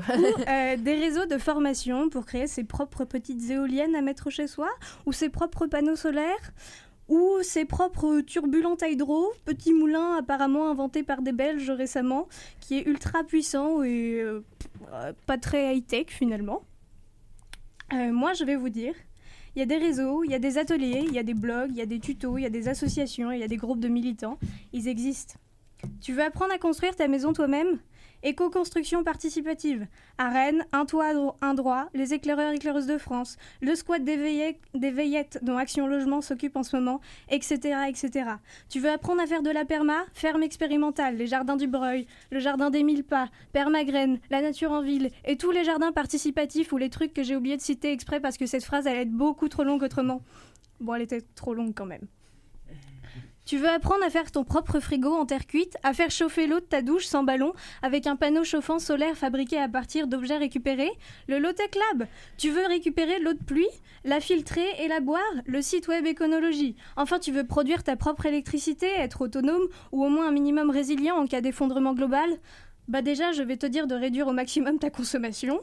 Parce que bon, on fait pas de miracle. Et ensuite, je peux te parler des ateliers du soleil et du vent en Normandie, qui t'apprennent à faire tes propres panneaux solaires photovoltaïques, tes panneaux solaires thermiques, petites éoliennes d'appoint en participant à des chantiers participatifs. Récemment, j'ai aussi découvert un réseau national qui te permet d'apprendre à faire toi-même avec des stages d'autoconstruction aussi, mais cette fois dans toute la France, à fabriquer ta petite éolienne pigote, parce que c'est comme ça qu'elle s'appelle. Ne me demande pas pourquoi, j'ai pas cherché. Ah pardon, vous pensiez que j'avais fait du travail pour cette chronique. Euh, bref, c'est le réseau Tripalium.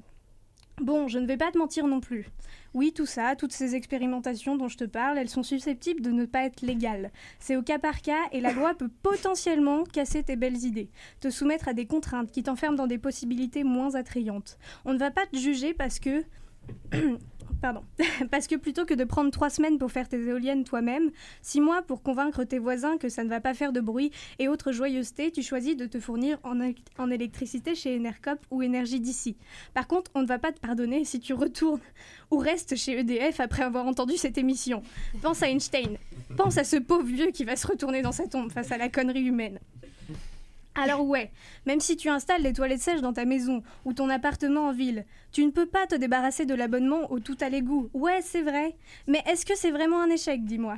Quand tu entends qu'on dénombre actuellement plus de 600 oasis colibris en France, bien sûr pas tout autonome, mais en train d'essayer de l'être, une cinquantaine de ZAD, tout autant d'éco-villages et éco-hameaux, que le réseau Tripalium a déjà réalisé la fabrication de 150 éoliennes pigotes dans toute la France, probablement deux fois plus si on compte les petites associations locales qui plus ou moins discrètement en font de même. Est-ce que tu as l'impression d'entendre parler d'échecs? Tous ces gens, ils expérimentent, et il y a probablement encore plein d'autres qui vivent tout seuls, peut-être dans leur coin ou en communauté, peu importe. Ah, j'en profite au passage. Kiki qui a envie de m'aider à réhabiliter un vieux moulin pour en faire de l'électricité. Ouais, je suis là. Voilà, voilà, j'ai fini. Je vais laisser tout le monde réagir, me dire que franchement, j'aurais pu bosser un peu plus sur l'écriture de cette chronique plutôt que de lire des BD toute la journée. Et toi, je vais te laisser méditer sur tes prochaines expériences foireuses et la façon dont tu vas pouvoir t'en servir pour avancer. Merci. Merci Sophie. Bravo Sophie. Nous aussi, on va méditer sur ce que tu viens de dire.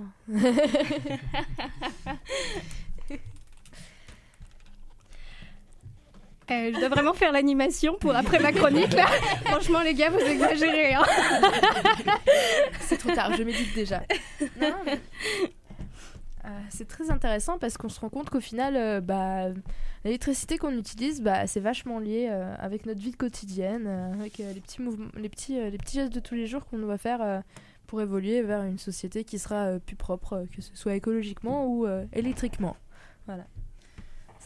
Je te donne raison. Ok. Merci. Bah, moi, je, ce que tu me parles en termes de légalité, de continuer à essayer quand même, euh, je, je pense que c'est ça aussi, c'est que tous à nos niveaux et à, et, à, et à plein de degrés différents, on veut que ça change. Et, euh, et en fait, euh, ce qu'on se rend compte euh, en, écoutant ta chronique, c'est qu'il y a plein de manières de le faire. Et, et de d'élargir encore plus le prisme en se disant qu'il n'y a pas que les choses légales qu'on nous met en avant en général, on peut, on peut vite tomber dans une, un- un- une quantité d'informations et d'initiatives qu'il y a partout, même à côté de chez nous. Quoi. Donc euh, que ce soit les coopératives euh, qui fournissent un réseau légal comme Enercop, ou que ce soit des initiatives euh, qui se font euh, un peu euh, comme ça euh, sous le manteau euh, et, euh, et qui marchent, ou qui marchent pendant un temps et qui après sont dégagées, mais qu'il y en a d'autres qui se construisent à côté, et ben moi je trouve que ça donne de l'espoir et c'est ça que j'ai envie de d'approvisionner chez moi un peu d'espoir parce que c'est compliqué sinon. Donc euh, merci beaucoup pour ta chronique parce qu'elle est très chouette. C'était très chouette de parler de ça. Je suis contente parce que, euh, parce que du coup, euh, le rêve dont je parlais à la fin de ma chronique, c'est toi qui l'as développé un petit peu. Et du coup, c'est chouette. Et pour rebondir sur, sur ce que Marie, tu disais, euh, en fait, le fait de- d'essayer et de après se faire dégager, même s'il n'y a pas d'autres choses qui sont en train de se faire construire à côté, nous, ça nous a appris à, euh, à vivre d'une certaine façon, à faire des choses pendant ce temps-là qui pourront euh, nous aider à aller plus vite sur une dans une autre situation et à aller plus au fond des choses et à, et à peut-être trouver des moyens de pas se faire dégager si on peut. Et, euh, et du coup euh, du coup il y a toujours des choses à faire. Après moi je tiens juste à à me poser une question c'est euh, c'est sûr qu'il faut qu'on qu'on change tous ce qu'on fait et on peut trouver plein de façons de de vivre autrement nous et, et, et nos voisins et tous les voisins qui existent. Mais, euh, mais si le monde continue à se radicaliser, qu'est-ce qu'il fera de nous? Ah mais c'est vrai, je crois que en fait t'avais commencé ta chronique en mode ouais je vais chercher un peu ce qui est point de vue légal par rapport à nous. Et tu t'es mis à chercher et t'as trouvé plein de cas comme ça. En fait on a le droit de rien faire selon la loi. c'est ça, tu t'es gâché ton mood, t'as fait ouais je, je vais faire un coup de gueule en fait. C'est impressionnant. Mais moi, enfin je savais qu'il y a plein de trucs qui sont pas légaux, mais tu les enchaînes comme ça et du coup ça, ça choque un peu. Bah, je pense que c'est le concept, tu vois. On Mm. réalise. Mais euh, c'est étonnant quoi que genre même bah, l'État qui est censé être euh, la loi euh, qui est censé aller dans notre sens elle nous suit pas derrière en fait pour faire des trucs euh, positifs qui vont vers un développement euh, plus sain quoi. Ouais. Oula. et, et je sais pas, toi Nicolas, t'en penses quoi? Ah, déjà, dans, dans toute la liste là, de, de- d'initiatives, là, je, je rajouterai une, c'est AEZO. C'est une association à Lorient qui, justement, euh, euh, fait des réalisations et aide chacun avec des formations à euh, monter un poêle à bois, euh, les éoliennes, euh, Ah, voilà, génial, et euh, des, des panneaux solaires thermiques, et vraiment sur, euh, y compris la récupération de matériaux pour aller Mm. construire tout ça. Quoi. Donc, ils sont à Lorient et ils font des stages. allez voir sur leur site euh, et inscrivez-vous pour aller bricoler un Mm. T'as peu. dit que ça s'appelait comment? AEZO. A-E-Z-E-O. D'accord. Merci. Ils sont sur l'Orient. Ouais, merci beaucoup. C'est toujours bon d'avoir des noms comme ça. Et, euh, et ouais, c'est hyper important d'utiliser des matériaux de récupération puisqu'on vit dans un monde où on sait plus les recycler. Donc, il faut, faut en faire quelque chose. Ah oui, j'ajouterais juste ça. euh, C'est super d'avoir euh, d'avoir accès du coup euh, sur le podcast à une super liste de plein d'assos qui font des choses. Euh, je suis très contente, mais du coup c'est aussi un appel à vous les auditeurs. N'hésitez pas à réécouter pour avoir toute la liste des choses dont Sophie a parlé. Je pense que c'est chouette. on cherche toujours des initiatives, des choses. Ah tiens, comment je pourrais faire ça? Là, je pense que vous avez une bonne liste. Ouais, et puis, puis, puis comme ça, on peut se permettre de rappeler que toutes nos émissions sont sur le podcast de la radio Syllab sous le nom Radioactive. Ben Marie, je vais te laisser lancer le reportage Ouais, que tu as fait. Alors du coup, euh, si je me trompe pas, on va être diffusé samedi. Donc euh, le reportage qu'on a, euh, qu'on a réalisé, ça se base sur euh, une action qui, qui s'est passée il y a 15 jours, donc le samedi 12 octobre. Et donc je suis allée avec Titouan, ici présent, euh, à Paris pour couvrir un événement d'extinction rébellion. Euh, Peut-être que Titouan, tu veux euh, introduire euh, pour euh, dire quelques mots de qu'est-ce que Extinction Rebellion J'en étais sûr, mais bon, tu vas m'aider sur les revendications. Oui, ça marche.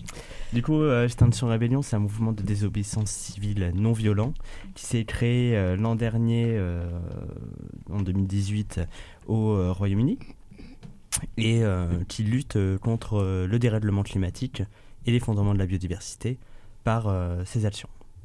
Donc il y a eu pas mal de d'actions au cours de l'année. Et là, c'est de, ce mois-ci, c'était la Révolution internationale d'octobre qui s'est déroulée. La rébellion. Rébellion. Pas trop la rébellion. C'était la rébellion en effet. Et donc qui avec de nombreux rebelles qui s'étaient euh, donné rendez-vous euh, sur, euh, sur Paris pour mener de nombreuses actions. On a, ça a commencé le 5 octobre avec une action qui s'est faite à Paris au centre commercial Place d'Italie, qui a été occupée toute la journée. Jusqu'à la nuit, jusqu'à 4h du matin, où ça a été une action qui a vraiment bien fonctionné. les gens qui étaient des retours qu'on a eus étaient vraiment très très contents du déroulement de l'action. Donc euh, bien sûr, symbolique, euh, bloquer le, commerce. Euh, bloquer l'économie le plus longtemps possible et, faire un coup médiatique pour que ce soit relayé et que l'urgence climatique ne soit plus, enfin voilà, soit, soit mise en avant et qu'on ne puisse plus ne, plus écouter ça. Donc si je reviens vite fait sur euh, les revendications d'Extinction de, Rébellion, donc la première c'est que la vérité soit faite à ce niveau-là, au niveau de l'urgence climatique, et qu'il euh, y ait une communication euh, claire et, transparente via les médias, que les, politiques prennent leurs responsabilités aussi à ce niveau-là. Ensuite, la deuxième revendication, c'est... La neutralité carbone d'ici 2025. Voilà. Euh, il y a une troisième revendication, c'est l'arrêt immédiat euh, de la destruction des écosystèmes terrestres et océaniques. Donc euh, c'est assez, assez cohérent et logique dans l'ensemble. Et la dernière, c'est la mise en, enfin la volonté de mettre en place des assemblées citoyennes pour une démocratie plus directe, plus transparente, plus inclusive. Et donc nous, on est arrivé à Paris donc le week-end du 12-13 et on a, on a euh, couvert euh, une action de blocage coup de poing à euh, une place symbolique de Paris. Et bah, on vous laisse écouter, tout est, tout est dit dans le reportage. Bien, on est en attente de pouvoir rentrer faire une visite de l'Assemblée nationale avec quelques collègues et amis de, de notre commune. Du coup, vous pensez que vous allez pouvoir rentrer là dans l'Assemblée nationale? Aucune idée. Enfin, nous, on, a, on est attendu, mais mais après, je sais pas. Il s'agirait d'un collectif qui s'appelle Extinction Rébellion, euh, qui, bloque, euh, qui bloque un carrefour pour euh, se faire entendre au sujet de l'environnement, du climat, de la préservation de l'environnement. J'ai suivi le, départ en Angleterre et puis ça prend maintenant en France et on va voir ce que ça va, si ça donne. Je pense qu'en Angleterre ils ont déjà, ils sont plus radicaux qu'ici. Moi, je vois qu'ils se font pas gazer, c'est déjà pas mal. Mesdames les passants, mesdames et messieurs les policiers, membres d'Extraction Rébellion, bonjour. Nous sommes Extraction Rébellion. Nous sommes un mouvement de désobéissance civile non violent, créé en Angleterre il y a un an, qui se bat pour l'avenir de l'humanité, qui essaie juste d'enrayer le capitalisme mondial industrialisé et sans limite. Alors aujourd'hui, Extraction Rébellion s'impose sur la place publique, bloque la circulation, pour demander et exiger du gouvernement des actions et des réponses face à ces problématiques.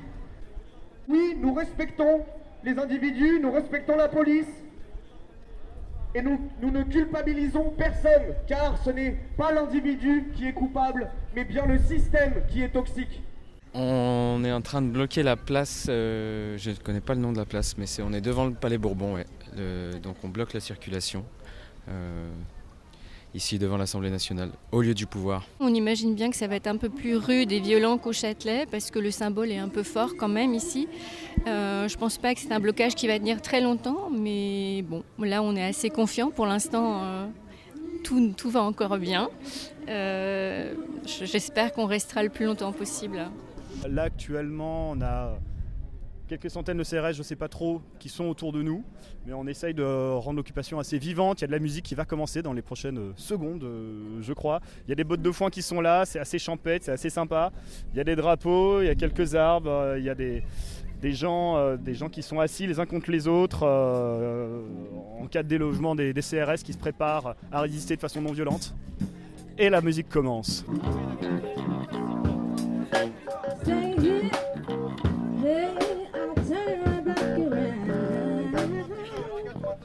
Matin, je suis PK, c'est un peacekeeper, ange gardien littéralement, et je suis euh, censé assurer que le, blocage se passe bien, que les personnes comprennent ce qui se passe, qu'ils ne soient pas effrayés, que personne ne se blesse, que personne n'est mal, qu'il n'y ait aucune violence physique ou psychologique qui soit exercée envers quiconque, y compris envers les forces de l'ordre, lesquelles sont là aussi pour gagner leur croûte et aussi vont souffrir du changement climatique et de l'effondrement à venir. Alors moi je fais partie d'un groupe qui s'appelle Méditation. Euh, c'est un groupe qui s'est monté récemment au sein d'XR et on est là pour euh, soulager les tensions quand elles apparaissent. Euh, notre boulot principal c'est d'ici de se mettre en première ligne devant les bloqueurs pour, pour essayer de retarder la- l'action de la police et de manière générale apporter notre aide, notre soutien à tous les gens qui en ont besoin pendant l'occupation des lieux ou, le- ou les blocages.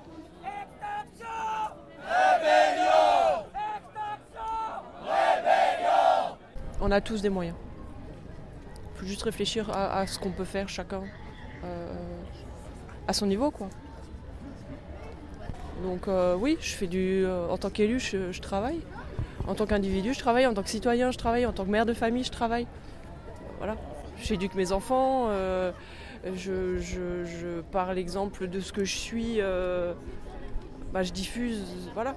L'important, c'est déjà de se changer soi-même. C'est qu'il n'y a que par là. Gandhi l'a dit. euh, soyez euh, ce que vous voulez voir advenir dans le monde. Bah, Un des messages du Dalai Lama le principal, c'est la responsabilité. Chacun et, un des messages qu'on porte. Moi, je travaille avec plein de gens qui sont absolument pas bouddhistes. hein. Simplement, c'est chacun est responsable de soi. On peut pas changer les autres ni le système. De l'extérieur, je veux dire, on n'est pas des. Mais on peut changer. Si on change soi, si je m'habille en vert, en noir, en- tu vas voir les choses autrement. Tu comprends? Si tu changes toi quelque chose de ta manière d'être, tu vas changer ton relationnel avec le reste. Moi, je suis plus dans le- je suis plus euh, dans, dans l'exemple. euh, parler, c'est beau. Après, il faut, faut pouvoir se, se bouger et faire des choses simples pour, euh, pour montrer qu'on peut vivre moins, moins stupide en, vivant plus simplement et que la, sauvegarde de l'humanité passera par, euh, par la décroissance et par, euh, par euh, la, simplicité de notre, notre mode de vie. Quoi. Et c'est ça qu'il faut réclamer. Il faut ralentir. moi, je suis, je suis fervent de la, décroissance. Je réfléchissais à la, la- culpabilité qu'on peut ressentir en tant qu'individu, mais bon, c'est une pensée de 5 minutes, donc ça vaut pas grand-chose, mais, mais à, mon, sens, les pro, on peut pas mettre la culpabilité sur les individus parce que les problèmes, ils sont sociétaux et la société, c'est pas, pas le peuple qui l'a créé, c'est les puissants. On n'est pas, on, a, je, crois pas vraiment qu'on ait un, un libre arbitre pur, on est tous influencés par notre environnement social. Moi, je comprends qu'il y ait beaucoup de gens qui arrivent à ne pas se sentir concernés dans la mesure où on a une immense campagne de désinformation sous forme de pub et d'autres. euh, Il y a énormément d'informations déjà, et du coup, on nous dit que c'est trop compliqué et qu'il est même inutile de chercher à comprendre. On commence à nous dire qu'il y a des algorithmes qui vont nous expliquer tout ça et qu'on n'a donc pas besoin de s'en occuper. Et à côté de ça, bah, on est encouragé à consommer, à partir en vacances je sais pas où, à s'acheter une voiture, euh, à, s'acheter le dernier smartphone. Donc c'est normal que beaucoup de gens puissent se dire, euh, au fond, euh, j'ai ma vie, je la vis. Et puis, mais ce que j'ai constaté aussi pour moi et puis pour d'autres, c'est qu'une fois qu'on a commencé à sortir de ça, puis à prendre un peu d'esprit critique, il y a tellement de choses en ce moment qui vont pas bien, qui nous touchent vraiment tous. On commence à s'en apercevoir et puis, euh, puis à partir de là, on apprend de soi-même. On peut aller beaucoup plus loin en étant ensemble. On peut prendre des décisions et vraiment changer. Et, euh, et je pense que ça va venir. Les gens commencent à changer d'avis et puis une fois qu'on a changé d'avis, on revient plus en arrière. Anti, anticapitaliste Anti, anticapitaliste Euh, au bout de la Concorde, là, on était vraiment dans la- bah, l'équipe kamikaze un peu. Enfin, on s'est retrouvés là-bas. Et, hum, et euh, ouais, ça a un peu fait. Enfin, ça les a fait patienter un petit peu, mais sinon. Euh, bah, juste. euh, on essayait de gérer la circulation pour pas que les voitures viennent et les, les CRS sont arrivés directement, on s'est mis en blocage, mais ils nous ont enlevé un par un. euh, Enfin, ça a pas tenu euh, 10 minutes. un déploiement policier euh, d'une rapidité euh, déconcertante. Donc on avait euh, des flics volants en moto, euh, ils couraient, on a eu des, car- des camions de CRS tout de suite. On n'a pas forcément pu euh, déployer tout le matos qu'on voulait, d'après ce que j'ai entendu. Euh, parce qu'ils avaient prévu plein de choses, quoi. Euh, voilà, euh, une belle occupation, quoi. Et, euh, et, ça a été trop vite, quoi. Ça a été beaucoup trop vite. En même temps, on est sur un lieu de pouvoir énorme. Donc, donc voilà, donc on se retrouve à faire des, barrages humains qui sont forts émotionnellement. des flics qui savent pas trop, enfin qui n'ont pas utilisé les gaz, donc déjà c'est cool juste une fois. J'ai un collègue qui s'est fait gazer mais, euh, mais qui nous traînent quand même au sol, qui n'ont pas encore euh, cette discipline euh, de réaction à l'action directe non violente de nous porter par nos quatre membres pour nous, voilà. Et puis toujours pas d'arrestation, donc voilà, toujours pas d'arrestation. Donc pour l'instant, c'est pour l'instant c'est des NAS. et puis voilà. Le cortège de, de policiers, c'est a pris au compte-goutte chaque personne. Donc il y avait tout âge, il y avait des vieux, des des, jeunes. Euh, il les prenait ou il les traînait par les bras ou il les traînait par les sacs. Euh, beaucoup ont perdu de chaussures. Euh, beaucoup se sont défroqués complètement parce qu'ils traînaient sur le sol. Il y en a d'autres qui marchaient parce qu'ils ne voulaient pas se faire mal, j'imagine. Et donc parfois ils le portaient à quatre. Et une fois par, par, moment, quand il, quand il est balancé dans, de l'autre côté du blocage, donc chez nous, là on était tous, il les mettait, il les balançait sur les corps des, des gens qui tenaient le blocage derrière doucement, doucement. On peut pas bouger, on peut pas bouger. Doucement, doucement. Doucement. On fait ça pour vos enfants.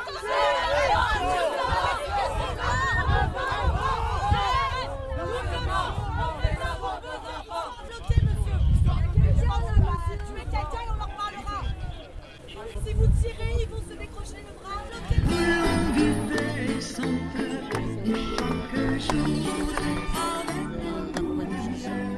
Bah, ils nous ont donc mis sur le pont, ils vont amener un groupe qui était à Saint-Germain sur le pont aussi. Donc on peut se demander quelle est leur stratégie. Après le groupe lui-même a l'air de pas trop mal marcher. Euh, on a formé plusieurs plus petits groupes de travail, travailler sur des actions pour faire des formations, des séances d'introduction à XR, etc. Je vois qu'il y a un groupe de musique là-bas qui se prépare à commencer, donc ça, devient tranquillement un lieu de vie. Et euh, moi je suis en phase un peu de récupération, j'ai mon petit coup de barre, pas beaucoup mangé, pas beaucoup dormi. Donc, euh, donc je suis tranquille, je, me ressource en attendant que ça reparte.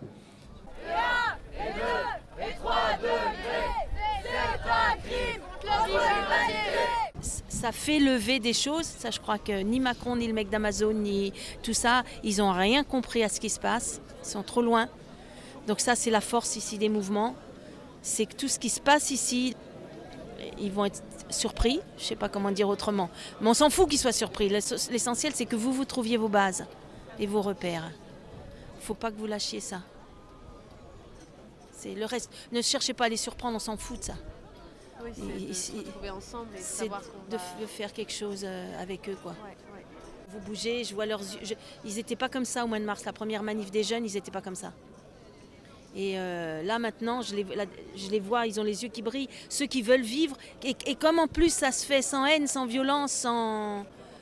Enfin tout ça, c'est franchement... Et, en plus, avec Extinction Rebellion, en plus c'est contre la déprime et pour la joie. Donc, donc franchement, le chemin, il est... J'ai presque envie de dire, il suffit de suivre ça, quoi. Moi je suis XR euh, du pas très longtemps d'ailleurs. J'ai commencé XR à Rennes d'ailleurs avec le blocage de la place de, la, place de Bretagne en fait. Hein. Et là c'est d'apprendre mon premier contact avec XR. Euh, j'ai entendu parler par un pote, machin, euh, et un truc, ah bah, je vais aller voir un petit peu. Et donc, euh, dès, les premiers instants, j'ai trouvé ce mouvement extraordinaire, en ce sens où c'était essentiellement des jeunes, bien sûr, non violents, alors très important, non violents, et par contre, d'une extrême, mais extrême gentillesse, des, sourires, la bienfaisance à, chaque mot en fait, à chaque mot. Et moi qui suis un peu vieux, ben quand je vais avec eux en fait, parce que je suis à, fond dans leur message bien sûr, et eh ben je prends une, cure de jouvence en fait. et j'invite bien sûr tout le monde, tout le monde, tout le monde, tout le monde, tous ceux qui ont un peu de bourdon là, ils savent pas, moi je peux rien faire, je, ne sais pas quoi faire. Ah, approche-le, ils ont plein d'idées, tu verras, ce sera génial. Et en plus, tu n'auras plus besoin de cacheton pour dormir la nuit et tout, ce sera super. L'idée de, faire des actions de désobéissance civile et donc euh, d'avoir un mode d'action différent, donc de faire ça aussi dans un état d'humeur. Euh, non violent et euh, joyeux, euh, donner envie aux gens aussi de nous rejoindre. Donc euh, voilà, il faut faire ça avec humour, il faut faire ça avec dérision. Et donc voilà, on est aussi là. là, c'est le monsieur devant qui m'a donné un petit nez rouge et je me suis dit, bah allez, c'est parti. Et j'avais une pancarte, vous êtes super aussi parce qu'il y a plein de gens qui sont en train de, qui sont en train de bloquer, qui sont assis, qui ont, sont sûrement dans une position pas du tout confortable. Et du coup, ben, c'est important de leur dire qui sont super et que ce qu'ils font c'est chouette.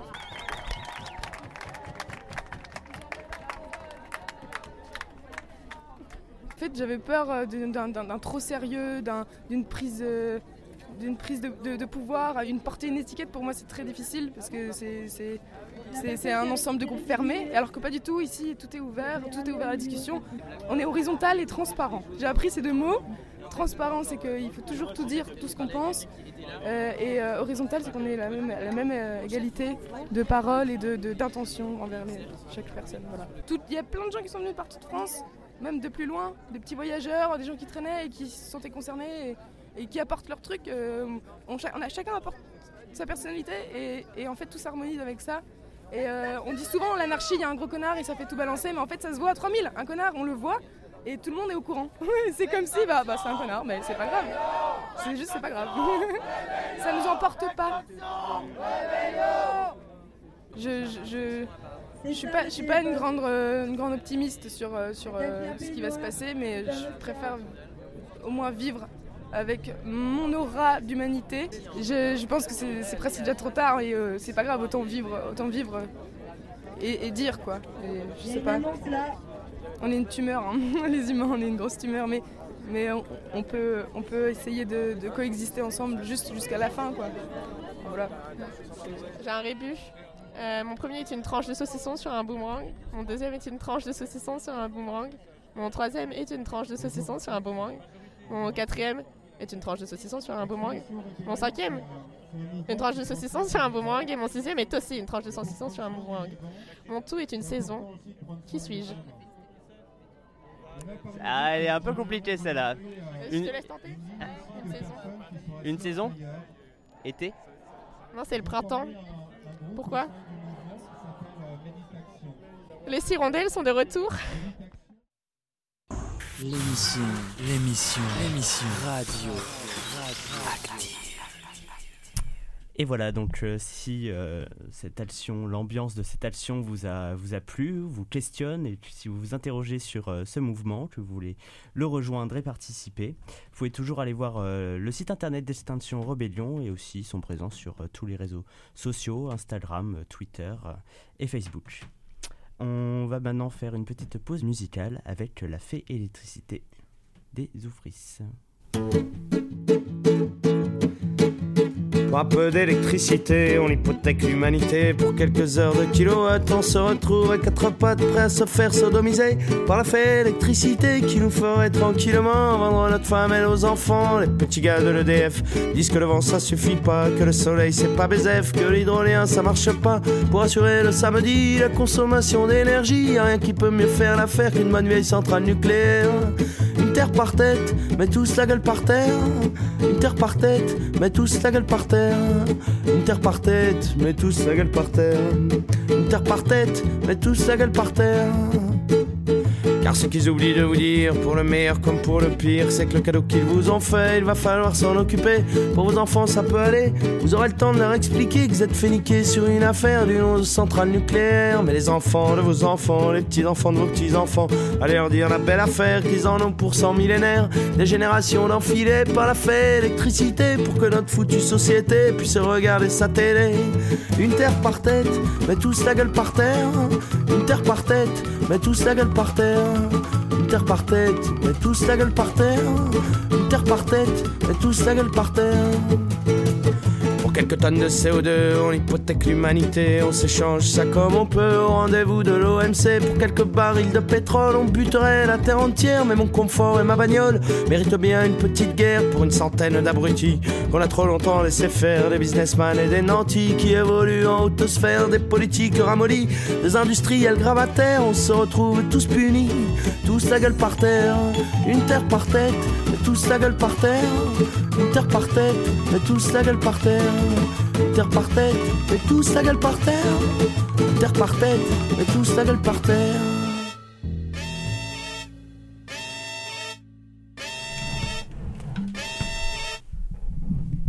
Et voilà, nous revoici.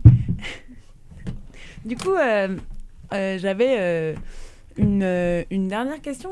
c'est donc dans Enercop, il y a énergie bien sûr, puis il y a COP de coopérative. Est-ce que vous pouvez nous parler un petit peu de, euh, la, de la gouvernance de- Alors ouais, parce que comme je disais tout à l'heure, c'est euh, les, parmi les deux particularités de euh, il y a la- l'aspect renouvelable et l'aspect coopératif qu'on met aussi beaucoup en avant. Donc on fait partie de l'économie sociale et solidaire, qui, est aussi un, vecteur un peu de, choses positives là par rapport à, cette. euh, quand on parle de transition énergétique, on a aussi la transition de la société et euh, ce volet ESS euh, et coopératif en, fait partie quoi. Et donc le statut coopératif est une réponse aussi à donc c'est on est une entreprise, on a une activité. mais le, le format qui, qui nous permet de faire cette activité-là, il a aussi du sens dans, dans cette notion de transition. Et donc nous, les Enercop, on est en, statut SIC, donc c'est un, statut qui est assez jeune, euh, donc c'est Société coopérative d'intérêt collectif. Euh, donc, pour résumer, si on veut, par rapport aux scopes qui sont, euh, qui, ont- qui sont plus anciens comme euh, type de statut coopératif et plus connus, les scopes, euh, c'est euh, euh, très souvent des, euh, salariés qui montent un projet et euh, euh, financent, aussi, amènent des finances dans ce projet-là et gouvernent collectivement avec les salariés, l'ensemble des salariés qui, euh, qui sont euh, euh, sociétaires, le, projet. Le statut SIC, il y a les salariés, donc on, est sociétaire, mais on est aussi à côté d'autres types de, de sociétaires. Il y a, donc les clients font partie des, de- de- de- des sociétaires, on a les producteurs, les collectivités, donc ça c'est la grosse particularité des, statuts de SIC, c'est que à travers cet intérêt collectif, donc euh, nous, vous l'aurez compris, l'intérêt collectif pour euh, euh, les Enercop locales et, na- et nationales, c'est de développer les énergies renouvelables et euh, de faire cette transition énergétique. Donc on porte ça dans, les statuts de la coopérative et on, donc on a des collectivités qui nous suivent donc dans, dans- cette voie-là pour prendre en main aussi l'outil Enercop à leur disposition pour faire cette transition énergétique. Et donc les sociétaires, donc en Bretagne, nous on a euh, euh, 3000 sociétaires qui sont euh, donc euh, euh, qui font qui font vraiment partie prenante de, la gouvernance. Donc on peut devenir euh, client d'Enercop tout seul ou client et sociétaire. Donc c'est en général quand euh, euh, les personnes s'intéressent à Enercop, on leur dit ben si vous voulez aller un cran plus loin, euh, vous pouvez prendre même euh, une, une part sociale en 100 euros et venir à l'assemblée générale et euh, euh, voter et euh, amener aussi euh, les, les- les orientations de la, la coopérative quoi. Donc c'est dans, dans- dans ce cadre-là où euh, on parle bien d'un projet coopératif euh, où euh, on n'est pas ni quelques investisseurs ni les salariés. euh, tout, euh, euh, on a bien une gouvernance euh, collective élargie quoi. D'accord, super. Et, euh, et juste rapidement, euh, vous, vous êtes en SIC depuis 2013, c'est bien ça? Oui. Mais vous êtes, vous vous êtes fondé en 2007. Euh, C'était quoi le statut en- entre ces deux dates? Le, ouais, le, quand, je disais 2007, c'était la, la coopérative historique, Mhm. euh, qui est la première qui a été créée, qui porte le, le, le- le gros de l'activité. euh, voilà, au niveau salarié, ils sont 140 à, à Paris, nous on est euh, 8 en Bretagne, puisque eux ont, ont tout l'aspect aussi service client, facturation, le gros de l'activité. Donc c'est cette première coopérative-là qui s'est qui s'est créée.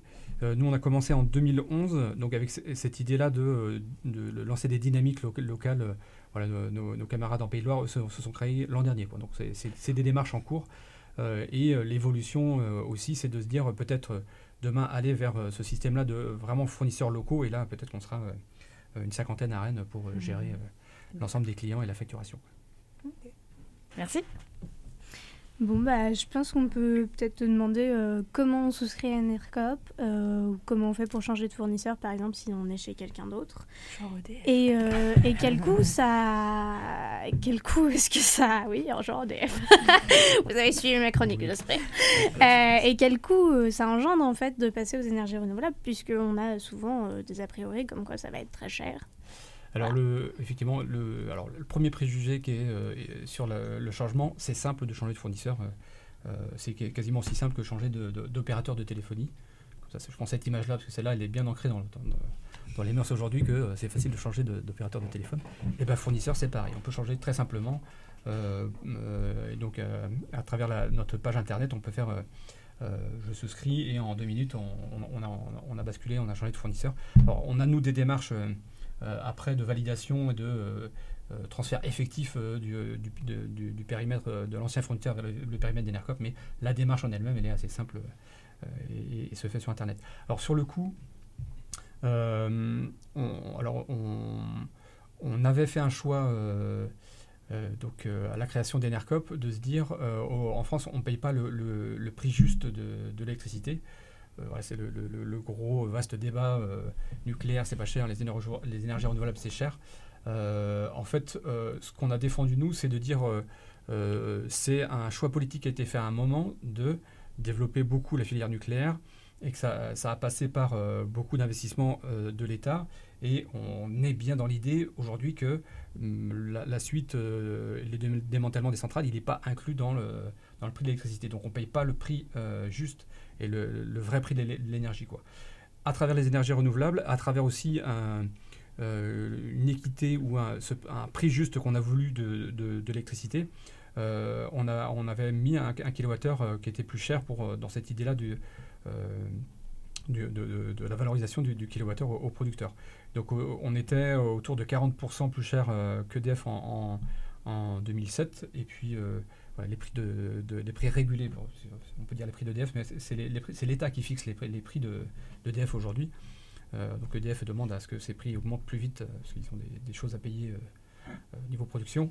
Et euh, donc c'est un choix politique encore aujourd'hui de ne de, pas mettre le, prix de l'énergie, le pas payer à son, à son prix juste.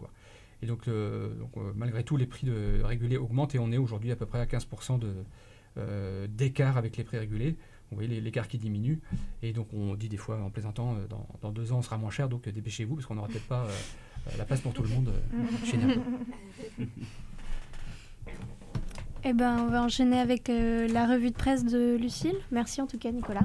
Merci à vous. Ouais, euh, je fais ma revue de presse euh, depuis la technique.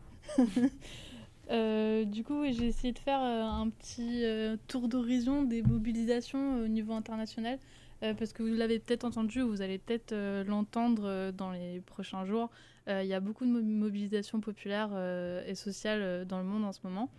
Donc il y a des grands rassemblements, des liesses de population qui affluent dans les, dans les capitales pour différentes raisons. Souvent c'est lié à des lois assez liberticides, enfin que, que, les, que les personnes trouvent liberticides et c'est pour ça que- qu'elles se réunissent. Donc par exemple, il y a au Chili, il y a des revendications qui sont parties à cause de la hausse euh, des prix des transports du ticket, donc à Santiago, euh, à la capitale. Euh, donc il y a eu un appel à ne, pas payer le ticket euh, pour revendiquer cette euh, hausse. Euh, ça a été très suivi. Euh, et le président, du coup, il a appelé euh, à, geler les prix finalement, mais ça n'a pas suffi pour calmer euh, les Chiliens euh, qui continuent de manifester. Il y a eu l'état d'urgence qui a été déclaré.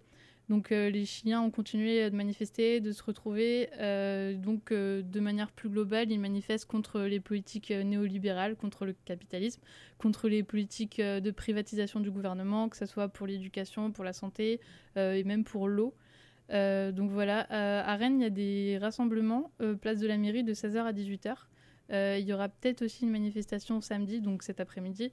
Euh, Il y a la demande qui a été faite en tout cas à la préfecture euh, de l'île-et-Vilaine euh, à l'heure où, je vous parle. Euh, voilà, il y a en Équateur aussi, euh, si on reste en Amérique du Sud, depuis le 4 octobre, il y a eu des manifestations contre le prix de l'essence qui a augmenté. Euh, pareil, l'état d'urgence a été déclaré. Euh, Il y a aussi des manifestations au Liban. Euh, du coup, au Liban, il y a des actions comme des barrages de route, etc. Euh, ça a éclaté après l'annonce de nouvelles taxes, euh, surtout une taxe sur les appels de l'application WhatsApp, Euh, aussi des taxes sur les cigarettes ou sur l'essence, qui a mis en colère la population. Et il y a eu un grand rassemblement à Beyrouth. Il y a des rassemblements dans tout le pays qui se font de manière plutôt festive. Euh, et le gouvernement de Saïd Haïri, comme, euh, comme un peu en Chili, euh, le Premier ministre, il a annoncé l'annulation de cette taxe, mais ça n'a pas suffi à, calmer les manifestants qui continuent de, sortir dans les rues, de crier révolution. Il y a eu la démission de plusieurs ministres aussi, mais, ça continue à, se mobiliser. Et là, récemment, il y a l'armée qui vient, d'apparaître dans les rues des villes au Liban. Euh, Il y a plein d'autres euh, mouvements en ce moment. Euh, voilà, ça, se passe un peu partout dans le monde. Il y a en Algérie toujours les vendredis, en Égypte, à Hong Kong ça continue. Il y a en Irak aussi. Tout ça avec plus ou moins de, la répression de la part des gouvernements. Et du coup, voilà, toutes ces mobilisations, en plus, elles sont un peu liées. Euh, on entend qu'elles s'influencent. Par exemple, au Chili, on a cité les Gilets jaunes comme influence. Donc euh, voilà, il y a, des liens entre les différentes manifestations. Euh, en ce moment aussi, euh, qui, est lié à l'écologie, il y a le Rojava. Donc c'est la région du Rojava, vous en avez sûrement entendu parler, ou vous allez sûrement en entendre parler. Donc là-bas, il y a un projet écologique qui, essaye d'être mis en place, c'est-à-dire une politique basée sur, le muni- municipalisme libertaire, avec euh, des politiques de traitement des déchets. Euh, on essaye d'être autonome, de façon euh, être autonome alimentairement, euh, euh, de faire de la pluri-agriculture et pas monoculture. euh, de lutter contre la dépendance aux produits euh, phytosanitaires, euh, de ne pas utiliser de pesticides, d'engrais chimiques. Enfin, voilà, il y a un vrai, euh, une vraie euh, tentative de, de mettre en avant l'écologie, un projet écologique, un projet démocratique aussi, avec un modèle de société qui est euh, assez euh, envié par euh, tous les mouvements d'extrême gauche dans le monde qui, qui, prennent en exemple le Rojava. Donc, par exemple, il y a au niveau des postes politiques, il y a une parité entre les hommes et les femmes. Les femmes aussi, elles se battent dans l'armée, par, par exemple dans l'YPG, donc c'est l'unité de protection du peuple. Et euh, ce qui se passe là, euh, depuis que Trump a retiré ses troupes américaines de la région du Kurdistan syrien, donc on appelle le Rojava, c'est que euh, la Turquie, elle a, elle a lancé, Erdogan, Erdogan, du coup le, dirigeant turc, a lancé une offensive contre la région du Rojava, où il y a ce projet écologique, etc.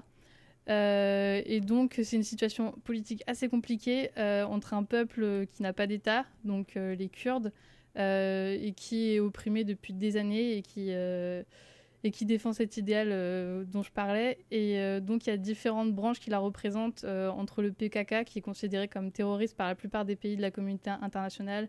Euh, il y a aussi les Peshmerga, euh, pour n'en citer que deux, mais il y a plusieurs, euh, euh, instances politiques en présence. Et euh, puis, euh, elles se battent aussi contre Daesh aussi. Euh, donc, les Kurdes ont eu plusieurs victoires contre Daesh. Donc, c'est assez compliqué. Euh, Il y a une résistance kurde, mais euh, là, la Turquie euh, continue son offensive.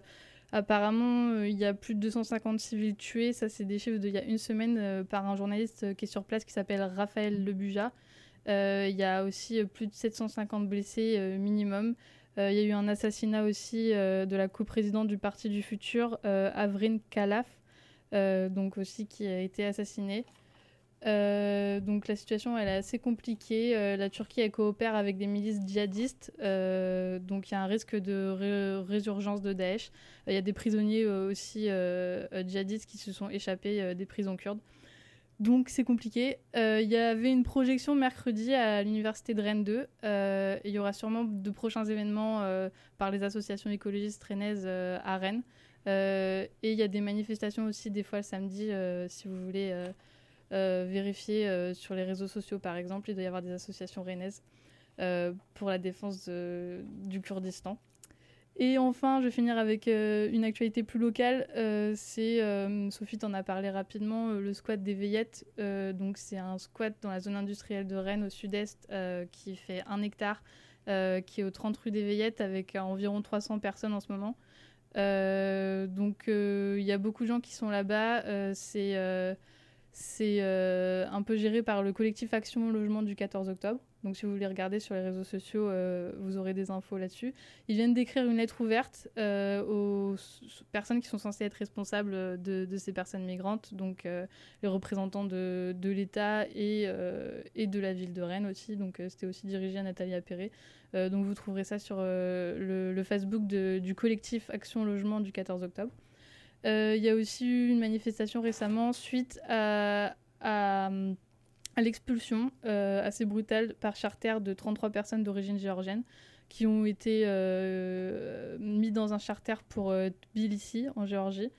Donc voilà, il y a un reportage qui a été fait par Simon sur le site de, la radio Syllab. Si vous voulez regarder dans les actualités, il y a un reportage qui a été fait récemment sur, sur le squat des Veillettes et sur les expulsions. Voilà, c'était ma revue de presse. Merci beaucoup euh, Lucille pour cette revue de presse. Merci à tout le monde, toute l'équipe pour toutes vos chroniques. C'était chouette. Je pense qu'on a fait une bonne émission. Moi, je suis plutôt satisfaite. Merci beaucoup à Nicolas d'avoir été présent. C'est le seul. Et, euh, et ben voilà, on va pouvoir clore cette émission. Est-ce que quelqu'un a un petit mot de la fin Une Bah oui, nous euh, on est l'émission Radioactive, je ne sais pas si on l'a dit au début, qui est portée par l'association étudiante Arvué. Et euh, donc on sera diffusé euh, le, le samedi, donc euh, de midi à 14h. Merci beaucoup à tout le monde. Vous pouvez retrouver notre émission en podcast sur le site de Syllab. Et euh, à la prochaine, on ne sait pas quand, comme jamais. comme toujours, on ne sait jamais, mais, mais à la prochaine. Salut Salut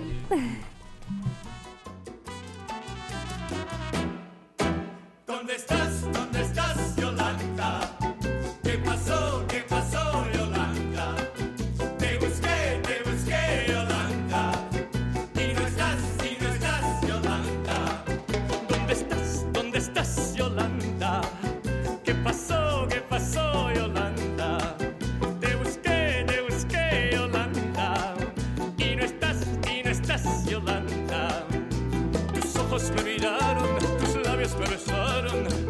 Sycamore